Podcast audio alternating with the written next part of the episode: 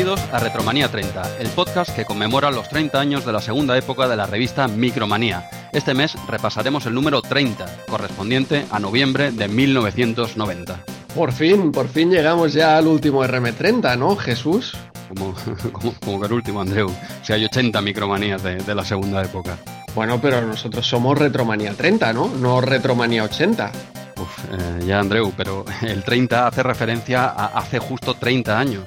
Hostia, pues sí que iba confundido yo, Jesús. Bueno, pero igualmente eso de Retromanía 80 me parece una idea cojonuda, ¿eh? Para otro podcast. Eh, eh, Andreu, Andreu, no, no nos liemos más, que bastante faena tenemos ya. Por lo menos durante las tres próximas horas. Además, tras 30 programas ya nadie se traga nuestro teatrillo de- del malo. ¿eh? Así que esto no ha colado. ¿eh? Como no colaría que te dijera que hoy tenemos en RM30 a toda la redacción. No se lo creería nadie, ¿verdad? Perdona, perdona un momento, Jesús. Sí, dime. Mm, Resulta que con esto de pagarlo todo con tarjeta de crédito ahora, Ah. eh, me ha pillado la máquina del café sin cambio. ¿No tendrás un eurillo para pedirme un cortado? Sí, Joan, Joan, espera un momentillo, que estabas, estabas liado, ¿no? Con lo de Retromanía 30 TV. Espérate, que a ver si tengo. Sí, es que estaba grabando, estamos grabando el programa de este mes, estoy con Andreu. Mira, aquí tienes el Bueno, euro. dame, Oye, dame- dame dos euros ya, por si no te veo luego. eh, hostia, joder, como vas fuerte. Eh, ten los dos euros, pero escúchame un momento, ya que estás aquí, quédate, quédate que nos vas a venir, nos vas a venir muy bien, sí. ¿Vale? Ah, Sí, sí, vale. Siéntate, sí, que tengo, tengo a Andreu grabando Pero, aquí. pero ¿quién va por el café entonces? Eh, Bueno, ahora eh, no sé, aviso- Jorge, que vaya Jorge. becario, no te preocupes. becario o, o Jorge. ¿Está por Jorge? ¿No estaba por aquí también? ¿Jorge? Pues los señores de Cobol, ¿pero qué hacéis aquí? Yo, yo acabo de venir a la redacción, pero pensaba que estaría yo solo. Yo digo, voy a escaquearme, digo, ya así trabajo un poquito por mi cuenta, que el vídeo long play de este mes no se va a hacer solo, ¿eh? que es más largo que, que un día sin pan. Así que, bueno, qué suerte que os he encontrado. El mundo es un pañuelo. Ya ves, ya ves que trabajamos hasta tarde aquí en la redacción de RM30 y además presencialmente, ¿eh? Y justo coincidimos hoy cuatro. Sí, sí, nada de metodologías híbridas, nada. Nada, nada. Oye, pues ya, ya que os parece bien que nos hemos cruzado aquí en el pasillo sin, sin quererlo, ¿eh? esto no estaba, no estaba preparado, fíjate, y además es el, el número 30 de Retromanía 30, fíjate, fíjate la tontería, y, y además nos hemos juntado aquí. ¿Qué os parece si grabamos el programa entre los cuatro, toda la redacción? Porque no, no tenemos invitado, iba a venir un invitado, pero no sé, se ve que ha pinchado la rueda o lo que sea, pues yo que- hacemos el 30 de RM30 entre todos, ¿o qué? ¿Os animáis? Vale, para un día que no te trabajamos, aprovechamos. Venga. Bueno, pero yo casi que me liberas del long play de este mes, ¿no? ¿O qué? Eh, del long play, luego no- nos hablarás, si te quedas a grabar, Jorge, luego nos hablas de este long play que es como una película, ¿eh? tiene créditos, y ¿lo vas a presentar a los Oscars o qué? Porque esto, tela, ¿eh? luego, luego hablamos de, de tu long play porque hay, hay mucho que decir. Pero, pero bueno, oye, pues si os parece, Andreu, ¿te parece bien que se queden o los betas o cómo lo hacemos esto? ideal, ideal, ¿no? no Esto no lo esperábamos, pero nos viene perfecto para, para este programa 30, Retromanía 30. Bueno, Así que estamos todos juntos, genial. Yo creo que no hay mejor manera de celebrarlo. Pues nada, oye Joan, eh, llama mientras voy leyendo los comentarios, llama al becario, le das los dos euros y que vaya él a por el café, sí, total. eh, esto siempre va él. Es que yo no sé por qué vas tú a sacar el café. Yo hace, yo ya. le doy 70 céntimos y los 30 que falta que los eh, pongáis. Claro, yo, oye, entre tú y yo, no sé ni dónde está la máquina del café. Yo llamo al chaval eh, y que me los traiga. Bueno, ya está. El becario Andreu, eh, Andreu también me los trae a veces. Pero bueno, no, no- no nos liemos que si no se nos puede hacer esto. Siendo hoy cuatro que no estaba previsto, hostia, qué fuerte, qué fuerte, eh, no estaba esto previsto. Así que voy a empezar, si os parece bien, con los comentarios. Así empezamos ya a darle caña a la micromanía, que es para lo que estamos aquí. Dale, Venga, dale, dale, que es un extra aquí de 136 páginas, ¿eh? 350 pesetas, así que hoy, hoy va para largo. Dale, Jesús. Lo digo para algo. Pues nada, empezamos con los comentarios de, de iBox y con un comentario que nos quedó eh, pendiente de- del muro número 28 eh, del programa publicado el 1 de septiembre y es de Bergamanataka y dice muy bien el programa, este Araubi eh, colabora o hace su propio podcast. tenemos el, el archienemigo de Jorge, ¿eh? lo tenemos, le están echando flores. Jorge, si quieres defenderte o lo que es, no ha sido un ataque a ti, pero, pero casi. no, No, no, ¿No? eh, ¿No ha que va. Yo creo que aquí somos todos colegas. Y tanto, ya, ya le intentamos apretar a Araubi para que hablase mal de ti, no, no hubo manera, ¿eh? no, no hubo manera. Este buen rollito que os lleváis no, no mola nada, no, no, da, no da cancha. Que... Para cuatro gatos que somos aquí en el mundo, Bueno, más de, uno, más de, uno, se lía, ¿eh? pero bueno, vosotros sois demasiado, demasiado educados. Tanto, si yo te contara. Sí, sí, sí. es lo que queremos que nos cuentes. Sí, pero no, no hay manera. Parece que entre, pues nada, oye, entre Araubi y J. Gonza, eh, eh, MSX y CPC hay un buen rollo eh, aburridísimo entre nosotros. También a, a ver, es que con MSX nunca ha habido mal rollo porque no ah. representaba una gran competencia. O sea, igual con Spectrum sí, pero no. Jorge, ¿quieres ir, tú por los, ¿quieres ir tú por los cafés o qué? Bien, bien. Vaya, tela. Eh, sigo, sigo, estamos en el primer comentario, imagínate. Y, nada, nos preguntaba eso, ¿eh? Bergaman Ataca, que si Araui colabora o tiene su propio podcast, tiene su canal de YouTube, eh, que hace el long plays y cositas de, muchas cositas de MSX, es un figura, y dice que, comunica muy bien, sobre todo con Jesús. Ja, ja, ja. buen rollito, buen rollito. El mismo que hay entre J. Gonza y Andreu, ¿no? Sabemos cosas que, pasan. Bueno, bueno, por un día, un día que pudiste disfrutar, ya, ya está bien. hoy, hoy me echará un cable Joan, seguro.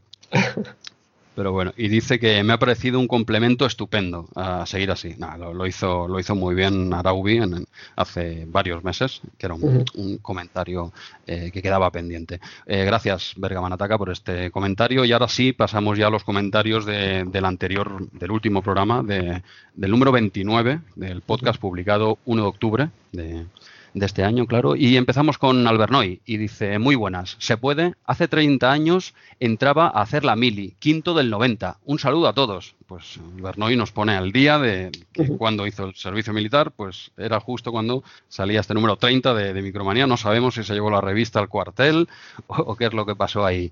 Ojo la hora, importante, 12 y 5, ¿eh? porque ahora a las 12 y 6 ¿eh? entra el polémico eh, Fran Pulido con el siguiente comentario. Dice, esta vez gané, eh, espero mi premio, os escucho y luego comento de nuevo, jejeje. A lo que eh, recibe una respuesta de Albernoy, el anterior, que dice, mira el photo finish, la pole es mía. con más razón que un santo, por un minutito le ganó y a su vez recibió otra respuesta de Bergaman Ataca que dice, estáis fatal de lo vuestro, jajaja. yo de estos tres comentarios me quedaría con el último, ¿no? Sí. me quedaría con el último, pero nada, eh, Fran, no, gracias por comentar, pero no, no ha colado. No ha colado, Albernoy te ha calado, yo creo que le dio al botón antes que, unos segundos antes que tú, y entró ahí cinco y tú ahí seis. Lo has intentado, ¿eh? como buen CP0 has intentado ahí meter, ¿eh? pero no, no te ha salido. No hay, premio, no hay premio para Fran, no tenemos algo para este Retromanía 30, número 30 ahí, porque ya que el premio lo da Albernoy, en realidad No, no, se lo vamos a enviar de vuelta al Bernoy, quizá quedaría bien que lo recibiera Fran, ¿no? Es verdad, porque claro, es enviarle el premio a quien nos donó un montón de cositas que, eh, ya hago un spoiler de cara a Navidad hay que hacer, vamos a hacer un lote guapo. ¿eh? Yo, a ver si con el GOTI o de alguna forma vamos a hacer un lote cachondo y a meter material ahí que nos dio Albernoy, que es que lo tengo aquí en mi estantería y me, está haciendo ojitos cada día. Entonces, más vale que. Pero bueno, eh, Fran, gracias por comentar como siempre, por tu sentido del humor. Y pasamos al siguiente comentario, que es Mike CD. Dice: Con muchas ganas de escucharos, chicos. me vais a amenizar el trayecto al curro. Jejeje. Saludos a todos también. Mike CD como siempre, muchas gracias. Pasamos al siguiente comentario de Headhunting y dice, bueno, bueno, bueno, esta vez sí que llego tarde. Ojo, porque ya ha escrito por la mañana, ¿eh? para él es tarde, ya 10 de la mañana para él es tarde. ¿eh? ¿Eh? Esta vez sí que he llegado tarde. Como siempre, al pie del cañón. Muchas gracias, chavalines. Eh, gracias a ti por comentar. otro comentario, bueno, otro, esta vez ya es propio de Bergaman Ataca y nos habla de Sly Spy y dice, ni supe que estaba en CPC y en arcade era un pasote. ¿Eh? ¿Has visto, Jorge, has visto la diferencia? Que no sabía que existía en CPC, pero en arcade era un pasote. ¿Algo que comentar, Jorge? Yo, yo lo descubrí con, la revista, el Sly Spy. Tampoco lo conocía, pero ni siquiera la, arcade. O sea, y luego me he puesto a jugar al arcade y me he dado cuenta que realmente la conversión a, CPC eh, estaba muy bien hecha. Incluso eso que parecía que los niveles eran muy cortitos, es que en la arcade es igual. O sea, el nivel ese que vas andando hasta que llega eh, el presidente este Lincoln es exactamente igual, o sea, es, clavadito. Me ha sorprendido mucho. Sí, sí, una conversión espectacular. Yo creo a CPC la, mejor versión ahí de, Sly Spy, eh, Jesús. Hoy todavía hablaremos de, Sly Spy como un pequeño recordatorio. Bien, bien. Y, y tanto. Bueno, yo diré, lo diré rápidamente, es una muy buena conversión. Y sigo con el comentario que dice que declara, eh, se declara un enfermo de Blue Brothers. ¿eh? Ujú. Blue Brothers, grande eh, juegaco de plataformas y tal. No voy a repetir lo de la buena conversión de CPC, ya está, ¿vale? Estamos, ya está, ha quedado claro, lo repetís, echar el podcast para atrás si queréis que volverme a escuchar. Yo no lo voy a volver a decir. Prefiero centrarme en Blue Brothers, que Bergaman Ataca también le encanta, es, un plata, es de mis favoritos en Amiga. Ujú. Y dice que los de Lucas los to- le tocó verlos de Boyeur, ¿eh? que ni los cató. Una, una pena. Yo creo que esos juegos, aún viéndolos sin jugar, todavía los disfrutas. Imagínate si, si tienen calidad, pero bueno, evidentemente mola ir resolviendo tú, ¿no? Pero bueno, una pena, una pena que los de Lucas. Espero que a día de hoy eso ya la- lo hayas podido solucionar.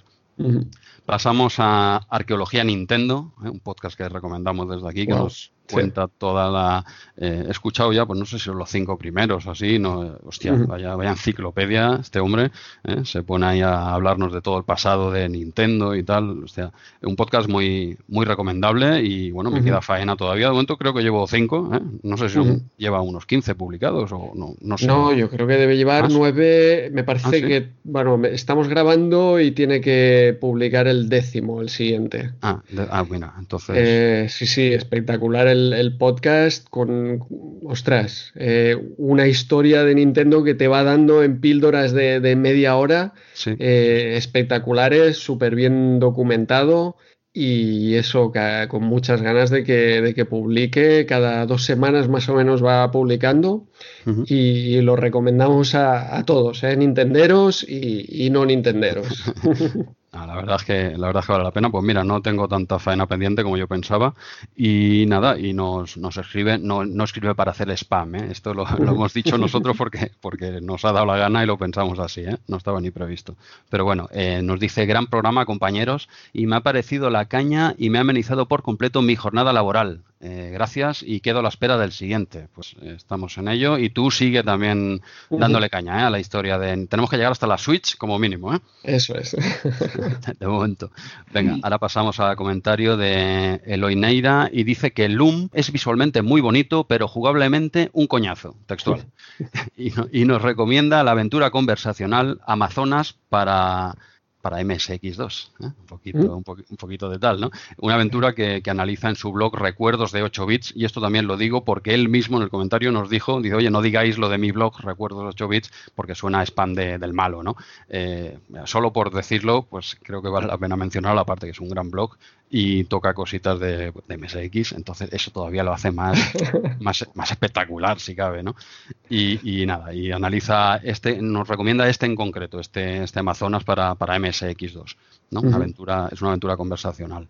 Y pues nada, apuntaros, que ya lo conocerá todo el mundo, pero bueno, el que no, recuerdos de 8 bits, tenéis ahí un blog que vale, vale mucho la pena. Pasamos al siguiente comentario de Roberto C. y dice que nos ha escuchado mientras jugaba al Continental Circus, ojo, al Continental Circus, y al Omumi, ojo. Wow. Y eh, el tío lo toca todo, un juego de, de circo, ¿eh? un juego que toca el mundo del circo y... y- El circo de la Fórmula 1, ¿no?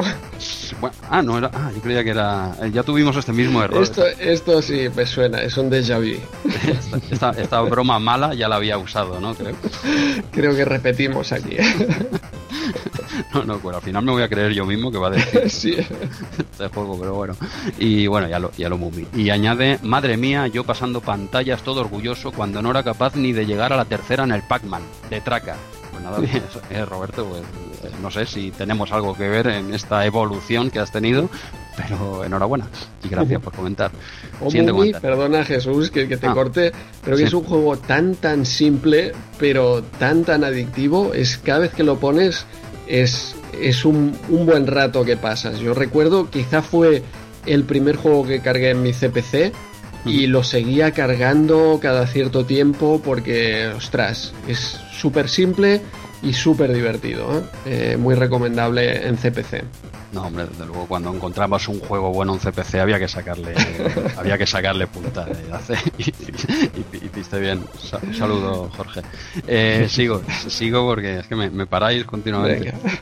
Me paráis.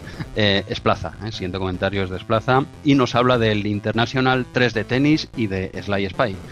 Y dice que a día de hoy todavía no sabe usar los pokés. ¿eh? Bienvenido, bienvenido a- al equipo, ¿eh? que no sabe usar los pokés, en referencia a aquello que dijimos que Micromanía los, es- los explicaba como en el número 29, ¿no? Cómo funcionaban los pokés. Pues bueno, eh, a- a raíz de eso dice que él sigue sin saber usarlos. Y nos cuenta una anécdota sobre Mega Drive, una Master System, ¿eh? 300 pesetas y una pala de ping pong. ¿eh? El que, mm, el que quiera saber esta loca historia, eh, le invito que entre al foro y, y verá la anécdota que nos ha contado, que todos estos elementos tienen, tienen que ver mágicamente. ¿eh? Empieza con una Mega Drive y aca- y acaba con una pala de ping pong. Uf. ¿vale? Sí, y todo y todo queda atado y bien atado, ¿eh? Pero divertido, divertido. Pero bueno, muchas gracias Plaza por, por el comentario y pasamos a MacTech y nos señala un error, ojo, nos señala un error que cometimos ¿eh? y nos aclara. RISC es un tipo de arquitectura con un juego de instrucciones código máquina reducido y ARM es la abreviatura de Advanced RISC Machine. Eh, sí, creo que ahí patinamos, ¿no, Andreu? Sí, sí, yo recuerdo que cuando lo estaba comentando, digo, ya verás que esta R de aquí, de ARM, tiene algo que ver con el RISC. Pero bueno, me tiré ahí a la piscina y venga, plan- planchazo que, que metimos. Eh, muy, muy educado, ¿eh, MacTech? Por eso, sin, sin decir nombres y creo que os confundisteis. Muy bien, muy bien. Muchas Todos, gracias. nos- to- todos nosotros que pensábamos que era Advanced Retromanía. Ay. Y no, no, no pudo ser, pues oye, se agradecen los comentarios no solo de palmaditas en la espalda, que nos encantan, sino comentarios de este tipo de gambas, mm, muchas que meteremos, que encantados de que nos la digáis y, y a- y así pues que la gente sepa pues que nos liamos, ¿no? Eh, a ver si alguien se va a pensar, eh, yo de este no me había dado cuenta de este, de este error y, y no lo dije, digo, Andreu, ¿te suena esto? Hostia, sí, aquello que comenté. Eh, bueno, no, y más que habrán, pero la gente pues no lo deja pasar, no lo hagáis, no lo hagáis, hombre, decirlo que no pasa nada. Y pues gracias por comentarnos esta y aclararnos este, este pequeño patinazo que tuvimos. Siguiente comentario. El otro Gaby. Se mola, ¿eh? Esto- estos nicks molan mucho, tío. ¿El otro o el tercero? Todavía No, no, no. vamos por el otro. Sí, no, el tercero sale luego. El tercero sale luego. Este es, este es el otro. El otro Gaby. O sea, Gaby 2. Gaby 2. Ujú.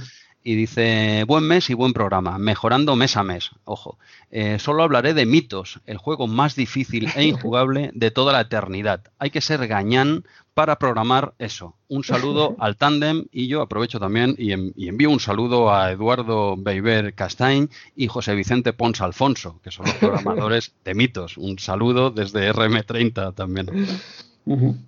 Eh, nada, ¿algo que comentar de estos mitos?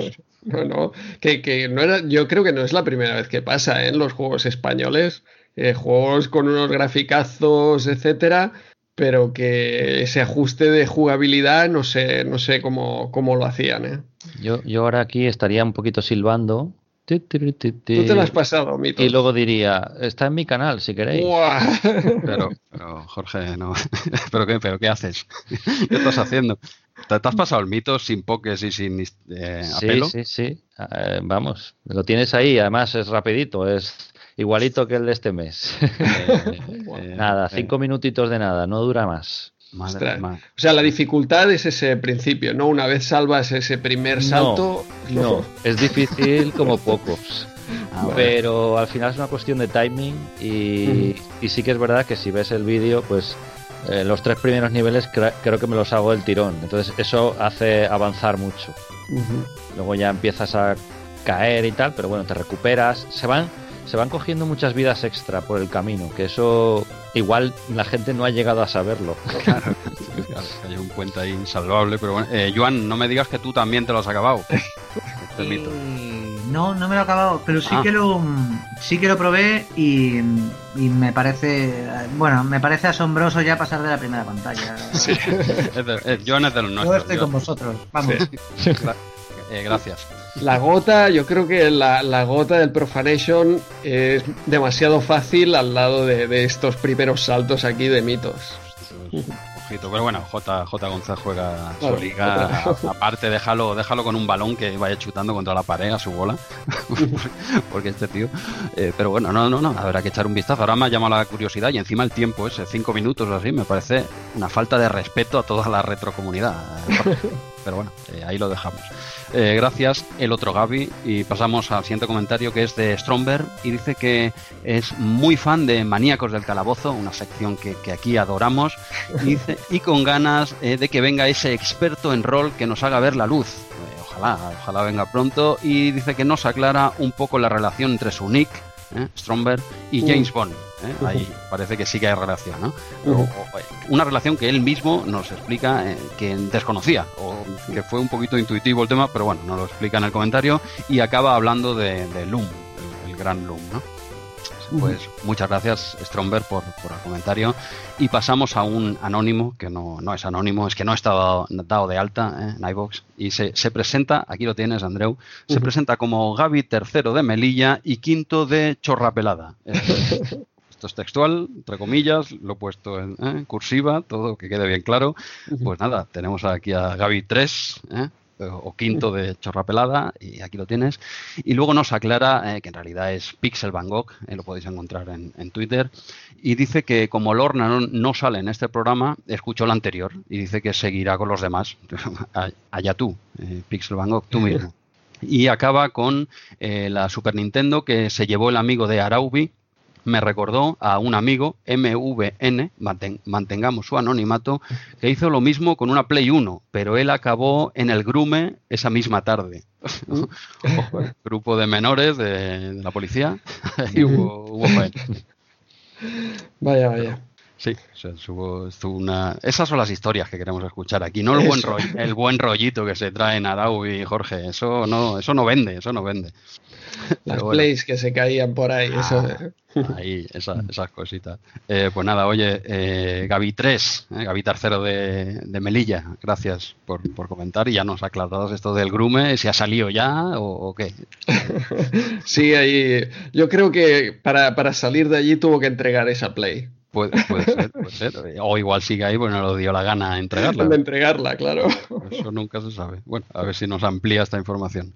Pasamos al siguiente, ya quedan nada, quedan tres. Pasamos al siguiente comentario que es de César Fernández y nos recuerda que fue expulsado del test de Twitter de RM30 fue expulsado porque se ayudó de lo que nosotros mismos dijimos en el programa. Trampa, tiene que, tiene que, salir de dentro. Es como una luz interior, la respuesta de ser como una luz interior que sale de ti y, responde. Me lo acabo de inventar, pero es que tenía que decir algo porque realmente lo expulsamos, ¿no?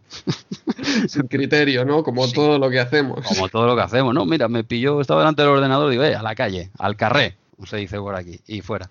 El tío tiene, buen humor, se le puede decir, ojo a quien se lo dices, ¿eh? también, que igual le expulsa y te bloquea. ¿eh? ¿eh? A César yo creo que hay una cierta confianza para poder expulsarlo y que el tío lo tengamos aquí en el foro comentando. pues nada, seguimos con el comentario. Por cierto, sigues expulsado hasta que me, dé la gana, ya veremos. Y destaca la portada de Lorna, como no, y del gran Azpiri, y que se, se, ha pedido el mandito Bluetooth de los chinos, aquel que comenté yo, no sé cuál exactamente se lo ha pedido. Ya nos contará César a ver qué tal, si es el mismo modelo o si sale tipo llavero. ¿eh? Tampoco esperes aquí el, mando pro de la Play o de Xbox, pero bueno, para salir del paso. Y nos habla de la saga Beast, ¿eh? Shadow of the Beast, de Sly Spy y Surprise Attack. ¿eh? No recuerda a Tom Cruise en un escuadrón, ¿eh? pero sí a Bisojo en Hot Shots. Hombre, esta referencia pues ya está. La importante es la segunda. El gran, el gran Bisojo. Eh, sigo, y dice que destaca la intervención de Felipe San Agustín y su hijo Cristian. menudos dos cracks, sobre todo, que no se me enfade Felipe, pero su, su hijo le hizo sombra, ¿eh? nos hizo sombra a todos, ¿eh? el chaval. ¿eh?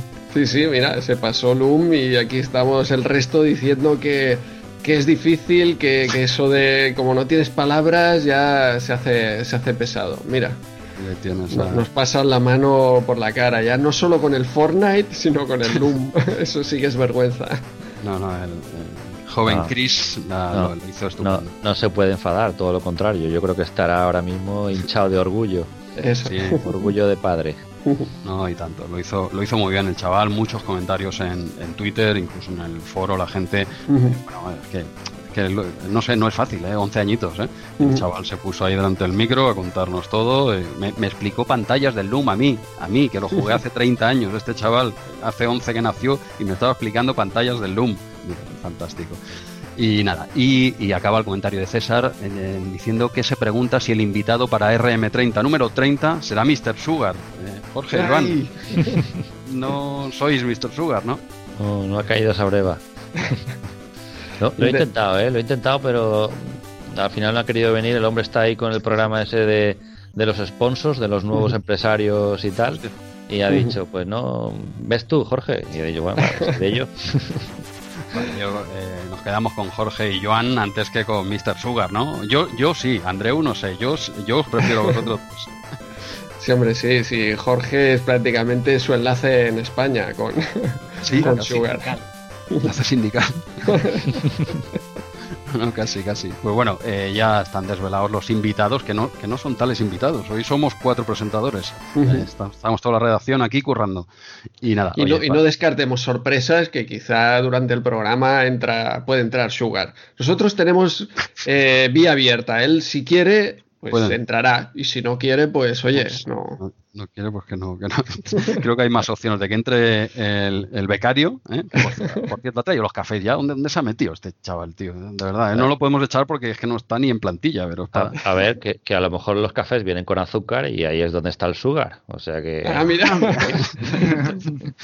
mira, en parte. Va a ser el único sugar que va a entrar, creo que sí. El único sugar. Pues oye, nada, eh, César, eh, aquí tienes a dos invitados que están por encima de este tal sugar que no me suena de nada. Y gracias por por, comentar. Eh, venga, penúltimo comentario de Mike CD, de nuevo, y dice que se le hacen cortos los programas, eh, ojo, eh, Mike ahí apretando, quiere, ojo, que no, acaba aquí, quiere spin-offs de juegos de época y de hobby consolas. Y yo añadiría uno de cocina gallega también, porque nos quedan libres los martes, los segundo martes de cada mes nos queda libre, podríamos hacer la cocina gallega, Andreu, ¿cómo la llevas tú? Aprenderemos, no, te preocupes. Igual, igual que la catalana, ¿no? Creo. Sí, exacto. Más o menos la llevamos igual. Y si no, ahí algo haremos. Algo haremos. Pues gracias por, por, este consejo que no vamos a seguir, pero hace ilusión que te pidan cositas. Y nos vuelve a recomendar el remake de Shadow of the Beast para PS4. Tremendo, de verdad, espectacular, tío. Y Mm, guardando mucho el estilo del clásico y tal, pero en nueva tecnología, manteniendo esos 2D, eh, con música de amiga incluso, no sé si es un, extra que has de conseguir, hostia, una pasada, una pasada, lo desconocía, eh, lo estuve mirando a raíz de este comentario en Twitter, muy, muy recomendable. Y destaca la intervención de Felipe San Agustín, también de Zaragoza, y su hijo Cristian, como no. Y el último comentario no podía ser, gracias Mike por comentar, el último comentario evidentemente tenía que ser de Felipe San Agustín. Yo creo que se está esperando ahí al final, me espero, me espero pero a ver quién va diciendo. Y nos dice, eh, nos agradece la invitación al programa y que su crío se lo pasó pipa eh, y ya ha hecho promoción de RM30 entre sus compis de clase y profesores. Ojo, yo creo que estarán todos los niños escuchando ahora RM30. ¿Tú crees, crees que sí, Andreu? Eh, estoy seguro, estoy seguro.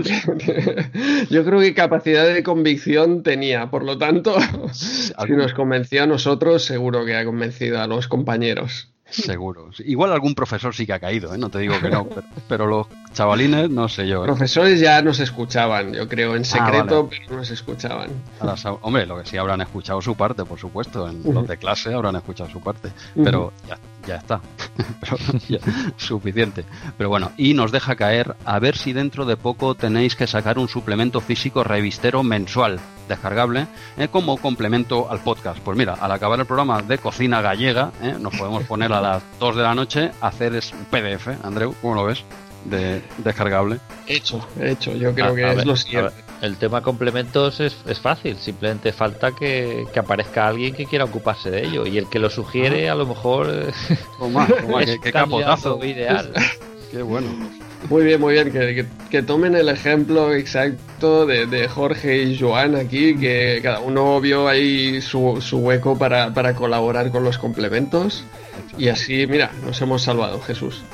ya está, oye, pues mira, tenemos canal de YouTube, los long plays. Eh, igual sale aquí un complemento que eh, editará Felipe, eh, amablemente. o sea que, pero bueno, bueno, eh, se agradece todo, todos estos consejitos que no, no nos da la vida para hacer más, porque hacemos dos podcasts, os recordamos, no solo hacemos este, hacemos otro de Star Trek, Star Trek Replay, o sea que ya es suficiente. Bueno, hasta aquí los comentarios y ahora... Le vais a hacer la, le vais a hacer la competencia Disney Channel, ¿eh? es verdad. Tenemos ya más canales que. Horas, de entretenimiento para toda la familia. Sí, sí, pero, en, eh, pero gratis, dijéramos. Disney Channel no es, no sabes, nosotros vamos por es como, es como una ONG, la ONG del entretenimiento de Andreu y Jesús, ¿no? Miles de horas gratuitas para tu disfrute. Pero, pero bueno, eh, oye, antes de acabar, bueno, ya, ya hemos acabado los comentarios, pero tenemos un audio comentario, Andreu, que nunca tenemos audio comentario, la gente nos anima con los audio comentarios Pero, pero en este caso tenemos uno eh, que si te parece lo, lo pinchamos y es de Jorge, Brácula80 en Twitter y copresentador de No Solo Retro. No creo que no hace falta presentaciones, pero bueno, si le das al play lo, lo escuchamos, ¿vale? Venga, adelante. Nada, como siempre, felicitados por vuestro programa, programón. Me ha encantado, sobre todo lo del padre y el hijo, el hijo de un experto. Me ha sorprendido, sobre todo en un juego tan denso como Loom, que yo no le toqué en su día ni con un palo. Me pareció un juego muy, muy, muy denso. Y el Slayer Spy, teníais toda la razón. Ese juego es el 007, porque todos los demás que hubo de 007 no se parecen ni la mitad. Es un juego. Además, la versión, por ejemplo, de Spectrum, yo me la pasé en su día. Bueno, en su día hace tiempo en el emulador. La putada a las cargas, tío. Es que ese juego en cinta es insufrible. Estás cargando todo el día. Bueno, que no me lío. Pues nada, el tío ahí lo tienes, ¿eh? que no, no se pierde, no se pierde un programa y nos comenta y decirle antes de avanzar, ¿eh? así rápidamente que, que me disculpe porque eh, eh, algún audio comentario más me ha enviado algún otro mes ¿eh? Ujú. y se me ha pasado, sinceramente. Es que, es que no paramos. O sea que comentarios como este me ha enviado alguno más directamente y, y se me ha pasado. Discúlpame, Jorge, es que no, es que no paramos, ¿vale? Pero este mes no se me ha olvidado y aquí, aquí lo tienes hablándonos de, de Loom y, y, oye, y de lo que haga falta. Aprovechando un poquito que, que se ha hablado ya varias veces de Loom y que ya no va a salir más en el programa, porque lo trataste ya en el, en el episodio anterior y tal, simplemente un pequeño comentario, ¿vale? Yo, yo me terminé Loom en su, en su momento, eh, pero era cuando yo estaba empezando a, a jugar a las aventuras gráficas y yo qué sé, cuando me salían aquello de ¿qué, qué, qué- qué nivel de dificultad quieres elegir? ¿no? Eh, Ah. Te dejaba elegir fácil, medio, difícil y no te daba más pistas. Vale, vale. Te veo venir, claro- ¿eh? Jorge, me das miedo, ¿eh? Me ves venir, ¿verdad? Te veo venir. Y yo dije, a ver, es que te- tenía poca experiencia en otros, en otros aventuras gráficas cuando había ese tipo de elección de la dificultad. Ujú. Entonces, ¿qué, qué pasaba? Que cuando elegías el modo fácil, pues como que la historia se reducía prácticamente al mínimo, ¿no? Se quedaba, Claro. eh, la mitad de los puzzles desaparecían y todo era mucho más sencillo, ¿no? Entonces yo decía, bueno, pues vamos al modo difícil, ¿no? Y, y claro, eh, me puse a jugarlo y claro, eh, bueno, pues era todo, como os podéis imaginar, todo era de oído. Sí, sí, sí. ¿Vale? To- Todo era de oído, las notas musicales de, de los, de los hechizos. Pues ahí me ves ahí jugando un montón de meses. Yo no sé el tiempo que estaría. Porque claro, yo de oído no es que sea muy bueno, pero yo decía, suena a esto, ¿vale? Pero, ah, y ahora que sí que ha respondido y que brilla la piedra, es que eh, lo he hecho bien Te lo hiciste, te lo hiciste entero de, de oído. de oído, así como te lo digo.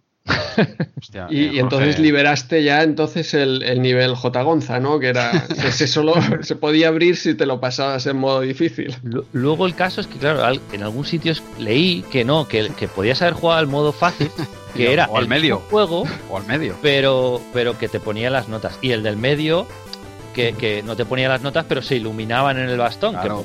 eso ya te lo solucionaba, vamos. O sea, no, no, no. Yo ahí, a pelo. O sea, Otra, todavía me acuerdo, no, nunca lo he vuelto a jugar.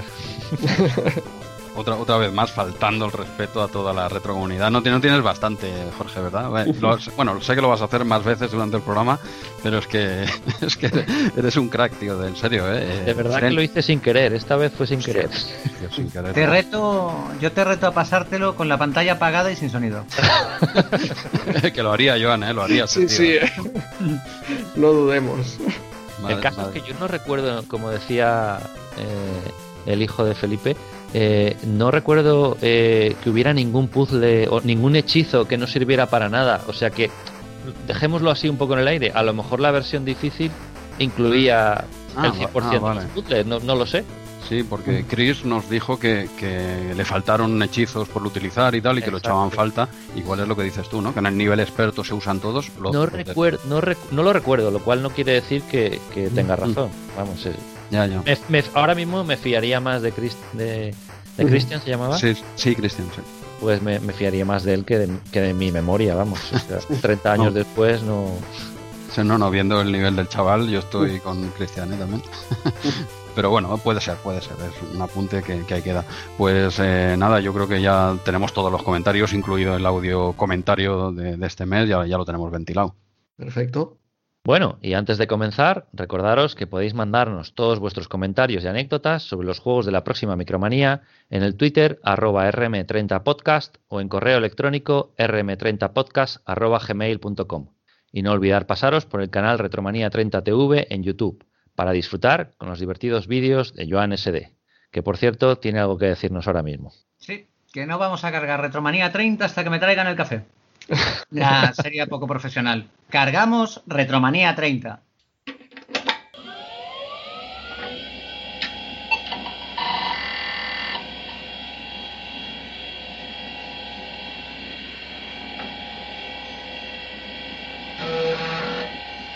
Bienvenidos y bienvenidas al MS2 Club.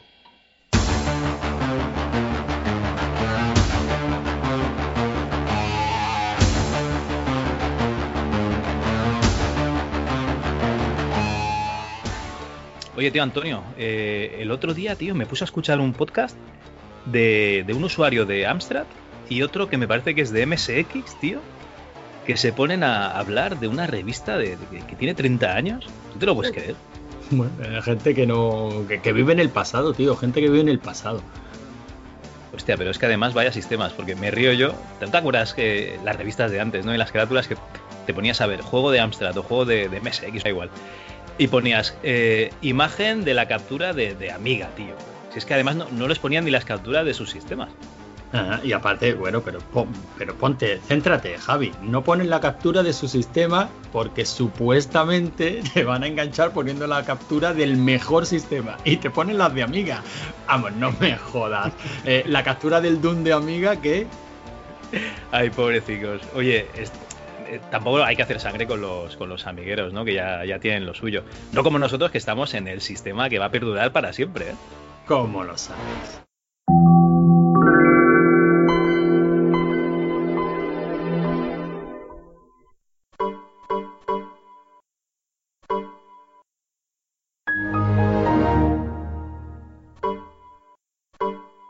Qué ha pasado?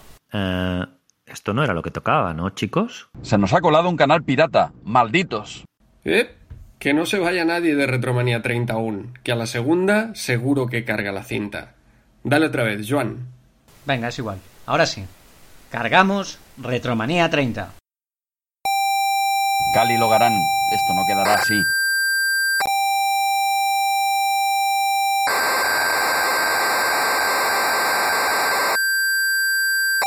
Y tras estos pequeños problemas técnicos que parece que hemos conseguido solucionar, entramos como siempre en la portada de este número 30 de Micromanía, un número extra con 136 páginas, 350 pesetas. Un poco más caro, pero valía la pena, valía la pena estos eh, números extras que, te duraban todo el mes de lectura.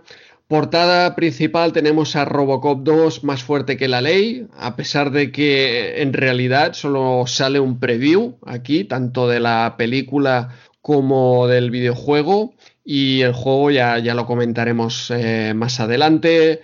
También en portada tenemos a, Loom, aquí la guía de, cómo sobrevivir a este mundo mágico, algo que necesitamos nosotros, pero que Cristian no, no necesitaba para nada. Tenemos también la espía que me amó, todos los secretos para pasarnos el juego. Nuevamente, tanto Loom como la espía que me amó, comentados en Retromanía 30 número 29. Robocop 2 que comentaremos en el 31 y aquí pues tenemos también Razas de Noche, un mapa gigante desplegable que vamos a ver, eh, ya lo comentaremos un poco cuando llegue el momento, pero uf, eh, bajón, bajón. Finalmente la portada pues eh, tiene las novedades de este Computer Entertainment Show, eh, una feria imprescindible que nos dicen aquí, como siempre un largo listado de lo que vendrá para Navidad y para el año siguiente. Y acabamos con este, esta especie de publicidad de Telecinco, aquí que parece la M recortada, con el nuevo programa de la quinta marcha, ¿no? Eh, supongo que erais muy aficionados a este programa, vosotros. Mm, no demasiado. Yo, yo sí que guardo algún recuerdo de él, pero creo que una etapa un poquito que cuando empezó no era que es el típico que evolucionó y yo creo recordar a Penélope Cruz, puede Sí. ser, o a Jesús Vázquez por ahí, ¿no? Sí, sí, sí. Jesús Vázquez, sí, yo creo que Penélope Cruz también estaba por ahí, ¿no? Sí, o una chica suena. morena muy parecida que le imitaba. Puede ser. Puede, puede ser, sí, sí, es verdad. Ahora, ahora que di- de Jesús Vázquez sí lo recordaba, lo recordaba yo. Bueno, pocos programas vi, solo aquel que te presentaste tú, Andreu, que salías bailando, ese quitando. No, pero ahora, ahora fuera coña, no te cogieron en el casting esto, pero no quería decir que este, este programa, la quinta marcha, lo tengo asociado totalmente al AMC, Astromarine Corps. Dirás, Ah, sí. dirás, ¿Por qué? Dirás, ¿por qué? Porque vale, no, no me extenderé con la tontería, pero era la época en que me compraron el Amiga y venía, uno de los juegos que venía el- era la MC. Y recuerdo un, un sábado, no sé si esto lo hacían el fin de semana así, dándole caña, iba combinando el AMC cuando ya llevaba ya aburrido, salía un poco y, estaban dando este programa, ¿no? Y se me quedó grabado el asociado AMC con la quinta marcha, fíjate tú la, chorrada, pero te lo digo de verdad que cada vez que eh, eh, veo ese juego me acuerdo del programa y ahora que estáis mencionando el programa me viene el AMC. Son cosas ya que, a- a esta edad ya no se van a corregir, eso va a ser ya por siempre. Ahí, ahí está esa asociación totalmente absurda. Si queréis seguimos con la revista. Sí, sigamos, sigamos. Pero bueno, quizá eso te salvó de asociarlo con Jesús Vázquez, que de algo, de algo ayudó. También, oye, un, un gran presentador el tío, ¿eh? Un gran, Y gran ya- ya te- sin duda. Y, y gran cantante. Ya te gustaría tenerlo aquí en RM30, ¿eh? Un- ¿Te imaginas eh, que se apuntase el tío? Ya, un Lo intentaremos, lo intentaremos. Está igual es jugón, vete, vete tú a saber. Yo Pero- creo que- mañanas, ¿eh? Por cierto, Big Guay, la quinta marcha, humor amarillo. Eso sí que es un combo. Hombre, y, y Pressing Catch, que te ha faltado. Wow. Eso Cat, para citas desayunas. Pressing Catch, Oliver y Benji. Es que la, la época, eh, el Telecinco de los inicios Hostias. era muy bueno. No tiene nada que ver con, la, con- que me perdone ¿eh? a quien le guste, pero con la basura que es ahora. ¿eh? No tenía programa malo, ¿no? Yo, yo diría eso, ¿no? Que, que Telecinco a lo mejor eh, empezaría en el, en el año 90, es posible, y que aquí estaban aprovechando para, para hacerse un poco más de, de publi, por, vamos, que la gente le conociera, ¿no? Hombre, con la, con la quinta marcha era un programa bastante juvenil y tal, entonces, claro, lo cuelas aquí en, en este extra de Micromanía, una revista bastante famosa y tal. Bueno, era, era un poco el, el público, ¿no? Eh, Yo creo que la quinta marcha era para adolescentes, ¿no? Más o menos, me imagino. Pues la edad que teníamos nosotros ahí. O sea, Sí. yo cu- cuando te he dicho lo de la MC, salía a ver el programa, ¿eh? Yo no me, no me escondo, ¿eh? Yo veía un ratito el programa y me iba al juego. O sea, no es que, no es que estuviesen mis padres viendo la quinta marcha, la ponía yo, ¿vale? a ver si Vale, salía vale. Andreu. a ver si Ahora, salía ahora, ahora nos ha quedado claro, no, no había quedado claro Na- entonces. ¿eh? nadie- aquí nadie ha visto la quinta marcha. eh, nadie. Yo solo he visto a ratos, ¿no? ¿O cómo va esto? Sí, sí, sí. ese, si- ese silencio me acaba de responder de lo que yo ya sabía, pero bueno. Sí, yo, Eh, yo voy a cambiar así un poquillo de tema, simplemente sí, me- mejor. de- de- destacar, destacar un poco esta portada que la veo muy, muy recargada, o sea, en, en el buen sentido de la palabra. O sea, por una vez eh, encontramos una, una portada que no es simplemente el motivo central y dos cositas más, sino Es que verdad, tiene bastantes sí. cosas. Sí, sí. Y, y luego también destacar que es un extra cuando justo el mes que viene va a venir otro extra, eh, el extra. Navidad, con lo cual es no deja de sorprender ese extra de- del mes anterior. Aunque Yo creo que eso también lo hacían ot- otros años. Sí. Yo sobre eso que acabas de decir, Jorge, que iba a comentar algo también, es que este extra, y luego lo vamos a ver, yo pensaba que era por el PDF, pero acabo de contar las páginas, ¿sabes? Porque al montar el PDF, luego veréis que hay 15 paginazas Sí. de publicidad seguidas, una sí. detrás de otra. Y yo decía, bueno, esto será un suplemento que lo han metido en el PDF también. Y de eso nada. No, no, son se come páginas de revista, es decir, la mitad de esta revista es publicidad. Yo creo que es la- hasta ahora la micromanía con más public que he visto, pero es exagerado. ¿eh? Ahora puede- vamos a ver. Puede haber a lo mejor 25 páginas, ¿no? De eso. Pero una, una pregunta, Joan. ¿Esa publi que, dices sale en este PDF? Porque Sí. yo por una vez, no lo hago mucho, pero esta vez tengo la micromanía original. Ah. eh, que- sí, sí, la, la he sacado y la, la tengo aquí, la tengo aquí delante. En el PDF Sí, sí. también sale la publi, ¿no? Sí, sí, después de Ah, Razas de Noche vas a ver, vas a ver, es, es alucinante, es alucinante. Páginas 73 a 87, todas, todas de Publi. O sea que, de hecho, aquí fue un negocio de revista porque te la vendían a 350 pelas y además les cobraban la publi a, a Herbe. O sea, Genios, genios. Sí, sí, hostia, la, la tengo, la tengo aquí delante. El, el PDF no lo he movido, pero sí, sí, hostia. Es que esta vez la he sacado y porque y me he sorprendido por ese pedazo de póster que te- luego hablaremos de raza de noche. Cuatro páginas, es enorme, ¿eh? Lo tengo aquí, está impecable, tío.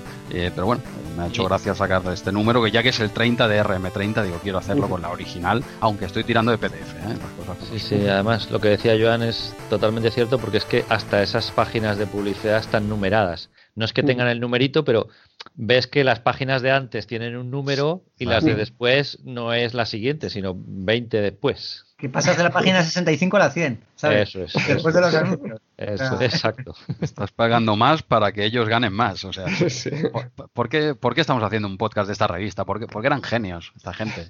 Eran genios. Y, y ya está. Pues sí, oye, una, una gran portada. Y Yo creo que a Jorge, del audio comentario, eh, no solo retro, le habrá encantado ese Robocop Sí. ahí. eh, la, la peli igual eh, tal, ¿no? Pero, pero el, el Robocop ahí en portada, otra vez, Robocop 2. Pero bueno, sí, sí, una portada, como dice Jorge, una portada bastante completita, en el buen sentido, muy, muy guapa. O sea, es todo un póster en sí, esta portada. Sí, está Sí. Y lo que comentabais es típico, ¿eh? También eh, noviembre y diciembre eran, eran extras. Te colaban ahí dos, eh, dos extras, luego estaba el extra de, de verano, pero aquí era básicamente para, para vender eh, de, de Navidad. Esto pre-campaña de Navidad y el siguiente número ya directamente la, la campaña de Navidad. Ya, inventaron ellos el Black Friday. Eso es. Es verdad, es verdad. No Sí. se llamaba así, pero tal cual. ¿eh? Y sin bajar los precios. Exacto. Eh, exact- exacto, ese ya es. Los subían, encima los subían. Exacto, ¿qué coño? Te cobraban a ti por, por anunciar. Pero bueno, tela, tela. Pues oye, sí, una portada muy, muy completita. Eh, no sé, si no tenéis nada más que añadir, seguiríamos avanzando, que es empezar la revista. No sé lo que va a durar esto hoy, ¿eh? Pero bueno. Venga, pasamos a la típica primera página de Ocean. Eh, tenemos también aquí Publi de, de Atari Lynx, esta, esta consola espectacular, como nos dijeron en los comentarios el año pasado, y como descubriremos también eh, pues en este número con que empiezan ya a comentar los juegos de, de Atari Lynx. Mm. Mm, y que tenemos por aquí Lo único que también... eh, no dicen el precio y hacen bien. Ah, de, de la Lynx. Sí, sí. Es verdad, ostras. Eh, Una publicidad sin precio. Normalmente te, te vacilan de, de precio de todo esto por solo. Pues aquí No. todo esto por. Luego tiene, tiene explicación, ¿eh? Es tan cara, es tan cara que lo que quieren es que vayas a la tienda con el niño y que el niño pregunte. Bueno, y luego el padre pregunta, que primero la vais a ver porque es que si no, no vendes ni una, claro. No, ya lo digo, ¿eh? 33.000 pesetazas costaba esto. Madre mía. hostia, dos Game Boys, ¿eh? Casi. o por ahí va la No, cosa, ¿no? Sí, literalmente dos Game Boy. O sea, es que por 7.000 7.000 pesetas más tenías la Mega Drive recién salida. Sí, sí, sí. No, no, Eso sí, es una máquina que, que veremos que, que es espectacular con, con los juegos de hoy.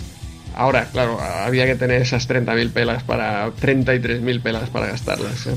Ya, ya ves. Ya ves, y, una, y un enchufe a mano, ¿eh? También. La central nuclear ahí. Y un enchufe a mano. Pues nada, curioso. Eh, ya hemos comentado también toda esta publi sobre la quinta marcha, con, con un concurso aquí, con premios, joysticks, Game Boys, eh, Gun Sticks. Sí, ¿lo, Perdona. ¿lo ganaste? No, no, no, no. Perdona, es que estoy viendo la- los premios, el de arriba a la derecha, el maletín, ese que viene con el avión, que, hostia, no recuerdo qué juego es, el Silence, Silence Shadow, puede ser este juego, el de ese avión. No, No, no, sé pero- cuál es, pero no es ese. No, ¿verdad? Bueno, eh, el maletín que sale en esta página, ¿eh? en, en la página 7 creo que es arriba, es el que nos regaló, bueno, nos regaló, ojo, nos cedió Albernoy para regalar entre los... Ese podría ser para el lote de Navidad, ¿eh? meter Venga, lo- meter ahí el lote. En el, Exacto. En esta carpeta que se está viendo en esta página podemos meter el lote de juegos que vamos a sortear seguramente para el GOTI, para estas navidades. ¿Qué te parece? Yo me lo acabo de inventar, pero así le vamos, le, le vamos dando salida. Es que estoy viendo el maletín y lo tengo ahí en, en mi armario si no está. Oye, lo- los de la redacción no podemos participar, ¿no? Eh, no, tú, tú no. Me, Tú- me gusta mucho ese maletín, ¿eh? Lo, lo tengo, lo tengo aquí, el, el original. Le falla un poquito el asa de arriba, ahora que la estoy viendo aquí. Ay, falla una pestañita del asa de arriba, pero eso se puede, se puede arreglar. Pues oye, en este maletín vamos a meter el, el lote de- del GOTI de, de este año. Y hombre, eh, participa pues, Jorge y Joan también, y nosotros también, dando el voto de- del, del jueguito de- del GOTI de, de este año, del 90. En este, en este caso, como ya llevamos dos años haciéndolo, y bueno, y pues no sé, ya daremos más datos ¿eh? en Twitter en el próximo programa de cómo, de cómo haremos esto. Perdón, Andreu, que te he interrumpido sobre tu programa fetiche, ¿eh? que seguían hablando de la quinta marcha. Nada, nada, si hablabas del con- concurso, yo creo que todo el mundo puede emitir eh, su voto, como decías, pero tranquilos que alguien de retro entre amigos se llevará el premio seguro. No tenéis nada que hacer. Lle- Llevan dos años ya, ¿no? Esta Dos gente. años seguidos. Dos años llevándose el, el GOTI. ¿Y si lo petamos? Ya, ya ves. Ya, ya ves tú. No, me lo tiene fácil, son unos cuantos, ¿no? Claro, Entonces, exacto. Solo por probabilidad.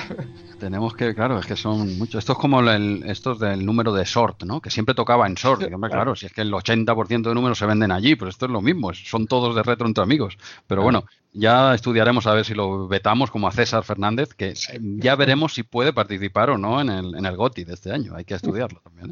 ¿eh? Pero bueno, eh, pues nada, eh, ya lo haremos así. ¿Algo más sobre la quinta marcha, Andreu? Que nos, nos- Nada, ¿no? Y como, como siempre, pues dejas el programa para, para ponerte, para volver con tu amiga. Y en este caso, el megajuego del mes con Vaccine, ¿no? A ver qué, qué nos explicas de este, de este juego. Que no sé si es mejor quedarnos mirando la quinta marcha que jugar a esto, ¿eh?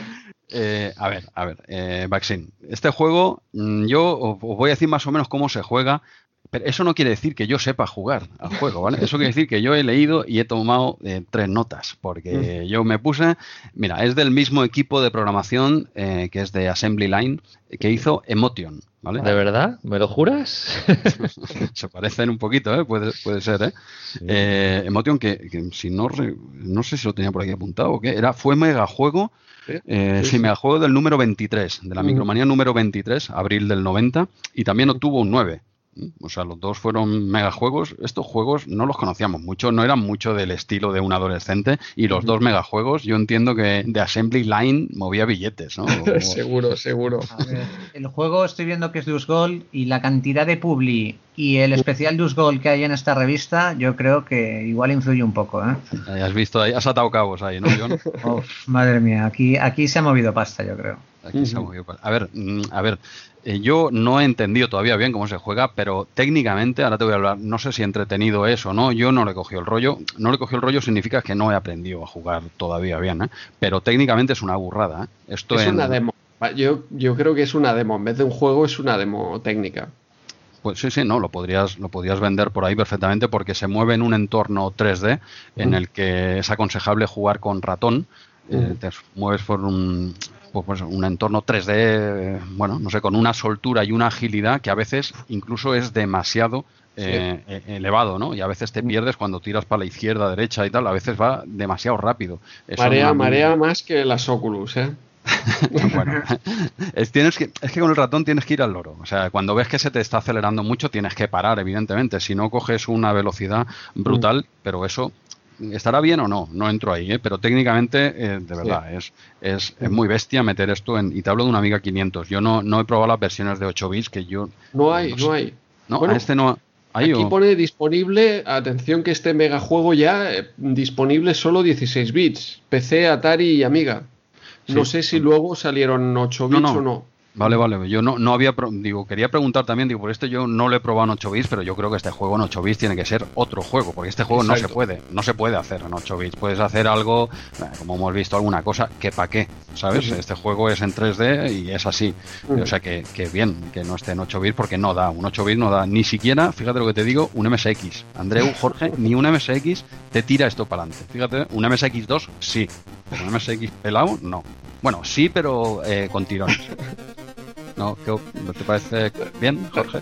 La, la curiosidad. eh, voy a cambiar el tercio también. Porque no- Eh, la curiosidad es que Emotion sí que estaba en, Sí. en 8 bits. Sí, Pero porque yo este, este vaccine, que, que yo creo que hasta el nombre es horrible, eh, es que no le veo gracia por ningún lado. O sea, es que ni el logotipo este de, de la calavera.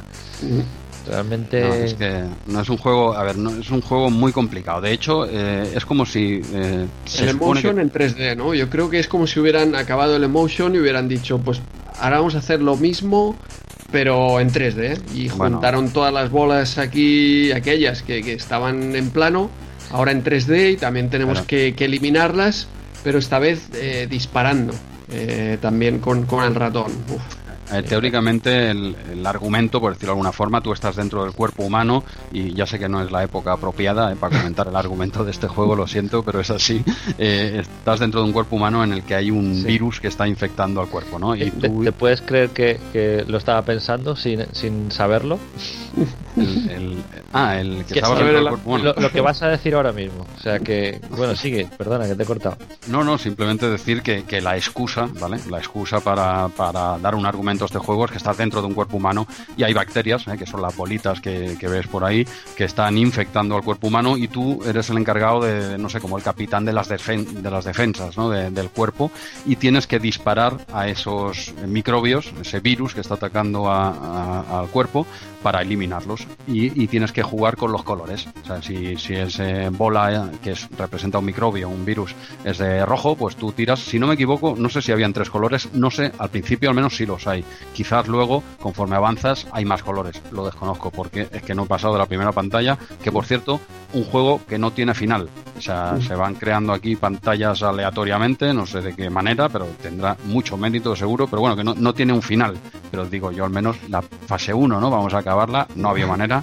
Nos estás No. asustando, Jesús. Como que no tiene final este, este, este vaccine, Tiene- este, buro, este virus. Si No, no, no, tiene no. final, no me interesa. No, no, te, te cargas, te cargas los virus. Cuando acabas con los virus de un escenario, dijéramos, pues se crea otro. Y, y- y así, eh, forever and never, espero que eso no pase en la vida real, que, es- que eso solo pase en el vaccine, ¿eh? que el argumento no se traslade a la vida real porque demasiado, demasiados paralelismos, estoy Sí. yo no, no, no- no sacaría mucho más el tema, pero bueno, tienes que vencer a este, a este virus y ya está, y te va creando pantallas, no sé de qué manera, y, y bueno, y juegas un poco con, con los colores. Tiene, tiene unas normas que yo creo que no hace falta calentarnos la cabeza, las tengo apuntadas aquí, ¿eh? de, tiene muchas normas, muchas reglas este juego, ¿eh? que si no disparas en el tiempo apropiado, que si disparas a, un virus con otra bola, eh, con otro color, eh, se generan nuevos microbios que luego hacen moléculas que se unen entre ellos, que convierten también a tus bolas y, se convierte también en, microbios y cada vez hay más enemigos, tienes que atajarlo de, de alguna manera. Hay unas puertas dimensionales, que son unos rectángulos negros, sin más, que cuando los atraviesas te da un minuto de pausa para que estudies un poco el terreno y ver por dónde vas a atacar, pero si a la que disparas la primera bola, eh, que, es, que es un anticuerpo, dijéramos, ese tiempo ya mm, se, se activa y, y, bueno, no sé, una serie de, de normas bastante complicadas. Yo lo he intentado jugar, me pega un buen rato, eh, de verdad. ¿eh? Y bueno, so- al final tuve que hacerlo con ratón, por supuesto, intenté con los cursores, no hay manera, y, y no, no he pasado de esta, de esta primera fase, no sé, lo he visto bastante complicadete. No sé si lo habéis probado vosotros, qué, qué os ha parecido el juego. Yo lo he visto en YouTube eh, eh, y es que sí es lo que me habéis dicho vosotros, pero me ha llamado la atención que de repente salían como palabras a la derecha, a la izquierda, Sí, eso- números, yo- que dije yo, y esto que parecía completamente random, ¿no? No, no, no, John. Esas, esas eh, según Micromanía, es un radar psíquico. ¿eh? Como- Ah. es un radar psíquico. Eso se lo ha inventado Micromanía. ¿eh? Es un radar psíquico que, nada, sencillamente, si cuando te pone derecha, pues has de ir hacia la derecha. Es un, como un radar, eh, un indicativo en el que te dice dónde está el virus más cercano. Ya está. En vez de ir dando vueltas por el escenario a lo loco sin encontrar un virus, pues cuando te encuentras una palabreja de estas, hazle caso. Atrás, adelante, izquierda o derecha. Ya está, simplemente es eso. Te indica dónde está el virus más cercano por si no das con él. Porque claro, esto si no empiezas a andar, como no hay paredes, te puede volver loco. Entonces de vez en cuando te cuelan estas palabrejas por ahí que son una ayuda, es un radar. Vale, vale. Yo, como te he dicho antes, o sea, es que estaba a punto de decir el juego del coronavirus, pero sim- simplemente, simplemente de ver las, pan- las- los pantallazos que hay en la revista. Y, joder, pues que me ha sorprendido tanto que, que me he visto obligado a interrumpirte. Es que No, no, no. me he sorprendido hasta yo. O sea, digo, ¿cómo es posible? Digo, si lo he dicho así, o sea, así un pensamiento loco, pero es que luego era verdad. No, no, es, es tal cual. Micromanía también nos recomienda que, que- que leamos el manual. Ellos no lo explican, ¿eh? pero recomienda que leamos el manual porque los sonidos, yo no, no lo he leído, los sonidos que van saliendo en el juego te ayudan bastante. O sea, igual, yo quiero pensar que es por eso que no he pasado la primera escena. Que, que- que tiemble Doom, que tiene aquí un rival que, vamos, cuando- Sí, no, la verdad es que es, es complicadete. Es un juego. Yo lo he intentado, ¿eh? me lo he tomado un poco con ganas y es que de verdad no había manera. eh, He leído lo que he podido, me he leído entero lo que dice Micromanía Ujú. y, te- y es lo que tengo aquí apuntado. Las normas del juego que yo creo que no vale la pena calentar al personal. La idea más o menos es esa: eliminar los virus jugando un poco con los colores en un entorno 3D que, como dice Andreu, es una demo técnica brutal. Pero la diversión, bueno, la diversión no sé si en algún momento aparecerá. Yo no la he visto. Aquí pone la vacuna contra el aburrimiento. Bueno. De, de hecho, de hecho, la última frase de Micromanía ya me parece excesiva. Yo creo que, co- como comentáis aquí, hubo mucho dinero porque dice, si buscáis un arcade alucinante, casi perfecto, un juego de esos que primero entran por los ojos y que luego cuando estamos metidos en la historia nos tienen días y días completamente enganchados, rápido, no pierdas el tiempo y, y vacúnate. Bueno, esto último ya lo dejamos, pero eh, no, no me parece para tanto, ¿no? Ese arcade alucinante casi perfecto con un 9. Yo me quedo con, yo me quedo con cuando dice cuando estamos metidos en la historia. Ah, puede Claro. ser. En medio del argumento, yo creo que habéis sí. poco, ¿eh? Bueno, es un juego que, mira, ahora que tenemos las noches ¿eh? para estar tranquilamente en casa, ¿eh? todos, ¿eh? me parece que todos tenemos las noches libres para estar en ca- Estamos grabando de noche, por supuesto, no, es- no estamos en un parque haciendo botellón, estamos en casa, tran- tra- tranquilos. Botellón lo hicimos esta tarde, ¿eh? como ya sabíamos que grabábamos, hemos hecho botellón por la tarde y luego a casa a grabar. Y, y ya está, oye, pues es el juego perfecto para el toque de queda, ¿no? En, este, en esta situación que estamos viviendo. Juego complicadete, S9 es totalmente random porque, porque no, no es divertido. O sea, no, yo, tiene demasiadas, no sé, demasiadas historias. Para, no- un juego tiene que ser más divertido, más ágil. Aquí es que te tienes que memorizar tantas cosas, tío, que no, no sé. No, no le veo, no le veo más historia. Yo seguiría avanzando para no calentarnos. Sí. Pero, Sí, sí, el, pu- el personal lo agradecerá. pues nada, aquí tenéis el Emotion 2, ¿eh? Mi- mismo equipo de programación y misma filosofía de juego, pero realmente eh, yo creo que lo más inteligente es hacer lo que ha hecho Joan y es ponerte este juego en YouTube, que ahí vas a flipar, decir, hostia, ¿cómo se mueve esto? ¿Qué pasada y tal? Bueno, cinco minutos y ahora me voy a merendar y ya está, y no hacerte más daño con él. Eh, seguimos avanzando, si os parece bien, nos vamos aquí a Sí. la página, página 13, ¿verdad? Donde tenemos publicidad de Carlos Sainz hace 30 años y aún sigue el tío y ganando, eh, pero no es normal lo de este hombre, tío.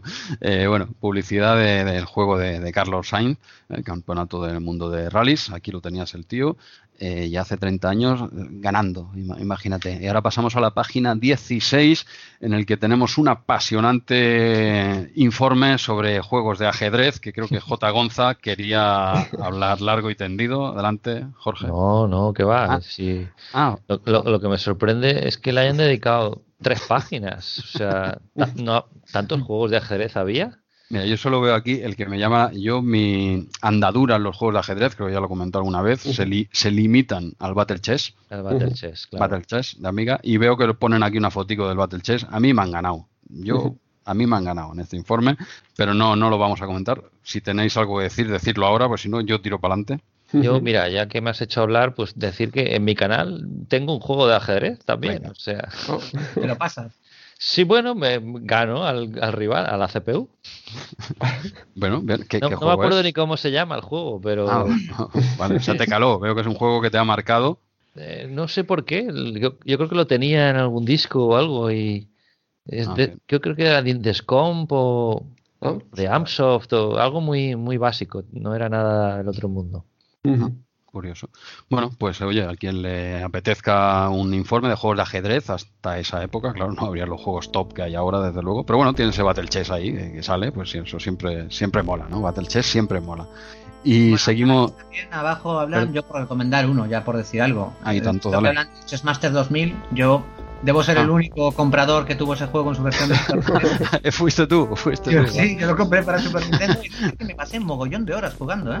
¿Sí? Hostia, Ah, este estaba para Super Nintendo. Ten- ¿Tenía voces digitalizadas? ¿Puede ser este? Y yo no recuerdo, no recuerdo las voces di- digitalizadas, recuerdo siempre los mismos tres samples de sonido, que es cu- comer pieza y acabar un movimiento, así como haciendo unas notas, y no recuerdo, no recuerdo ni animaciones ni nada, solamente mover las piezas y tener el tablero en 3D y poder pasarlo a 2D, nada más.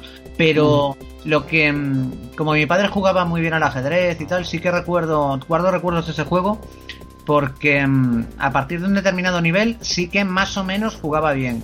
Que ya para esta época los simuladores de ajedrez es donde, es donde flaqueaban un poco. Claro. Y este estaba, este estaba bien programado como juego. Entonces, por recomendar alguno, yo este es el que conozco, vamos, y estaba bastante bien. Muy bien, muy bien. Yo recuerdo uno de PC también que tenía voces digitalizadas y no sé si sería este la versión eh, PC. Pero vamos, que no, no le he dado mucho yo a, esto, a este tipo de juegos. No, parece que, que no. Habrá. es un- es un- no sé si. Bueno, el ajedrez realmente está es un juego adecuado, ¿no? Para pasarlo al ordenador, pero no somos el público. Nosotros quizá No. más, más adecuado. Pero bueno, y bueno, y supongo, ahora, imagínate la época de adolescentes tal, ¿no? Pero bueno, aquí tienes un informe completo que bueno, se debe estar bien, no lo sé, no lo, no lo he leído. Y pasamos una vez más de puntillas, ¿eh? en página, página 20, por la sección maníacos del calabozo. No, no, no, hagáis, no hagáis ruido, así se van a despertar ¿eh? los, los malos. ya tiene que ver, tenemos que traer ya a ese, a Ya ese está, ya experto que nos están pidiendo. ¿eh? Porque, Está al caer, está al caer, Jesús. Vale, vale, pues se va acumulando aquí faena de, de maníacos del calabozo y están aquí todos los, los goblins, ¿eran? ¿Salían los goblins? O, o eso es del Señor de los Anillos? O como ellos que me lío con todo esto de... A mí toda la ciencia ficción de esta de la eh, Tierra Media y todo esto, hostia, es que no, no me entero. ¿eh? Yo soy de ciencia ficción futurista. no- Esto es fantasía, quizá, ¿no? fa- fantasía. Bueno, lo- los goblins eran más del universo de dentro del laberinto. Ah, sí. Ah.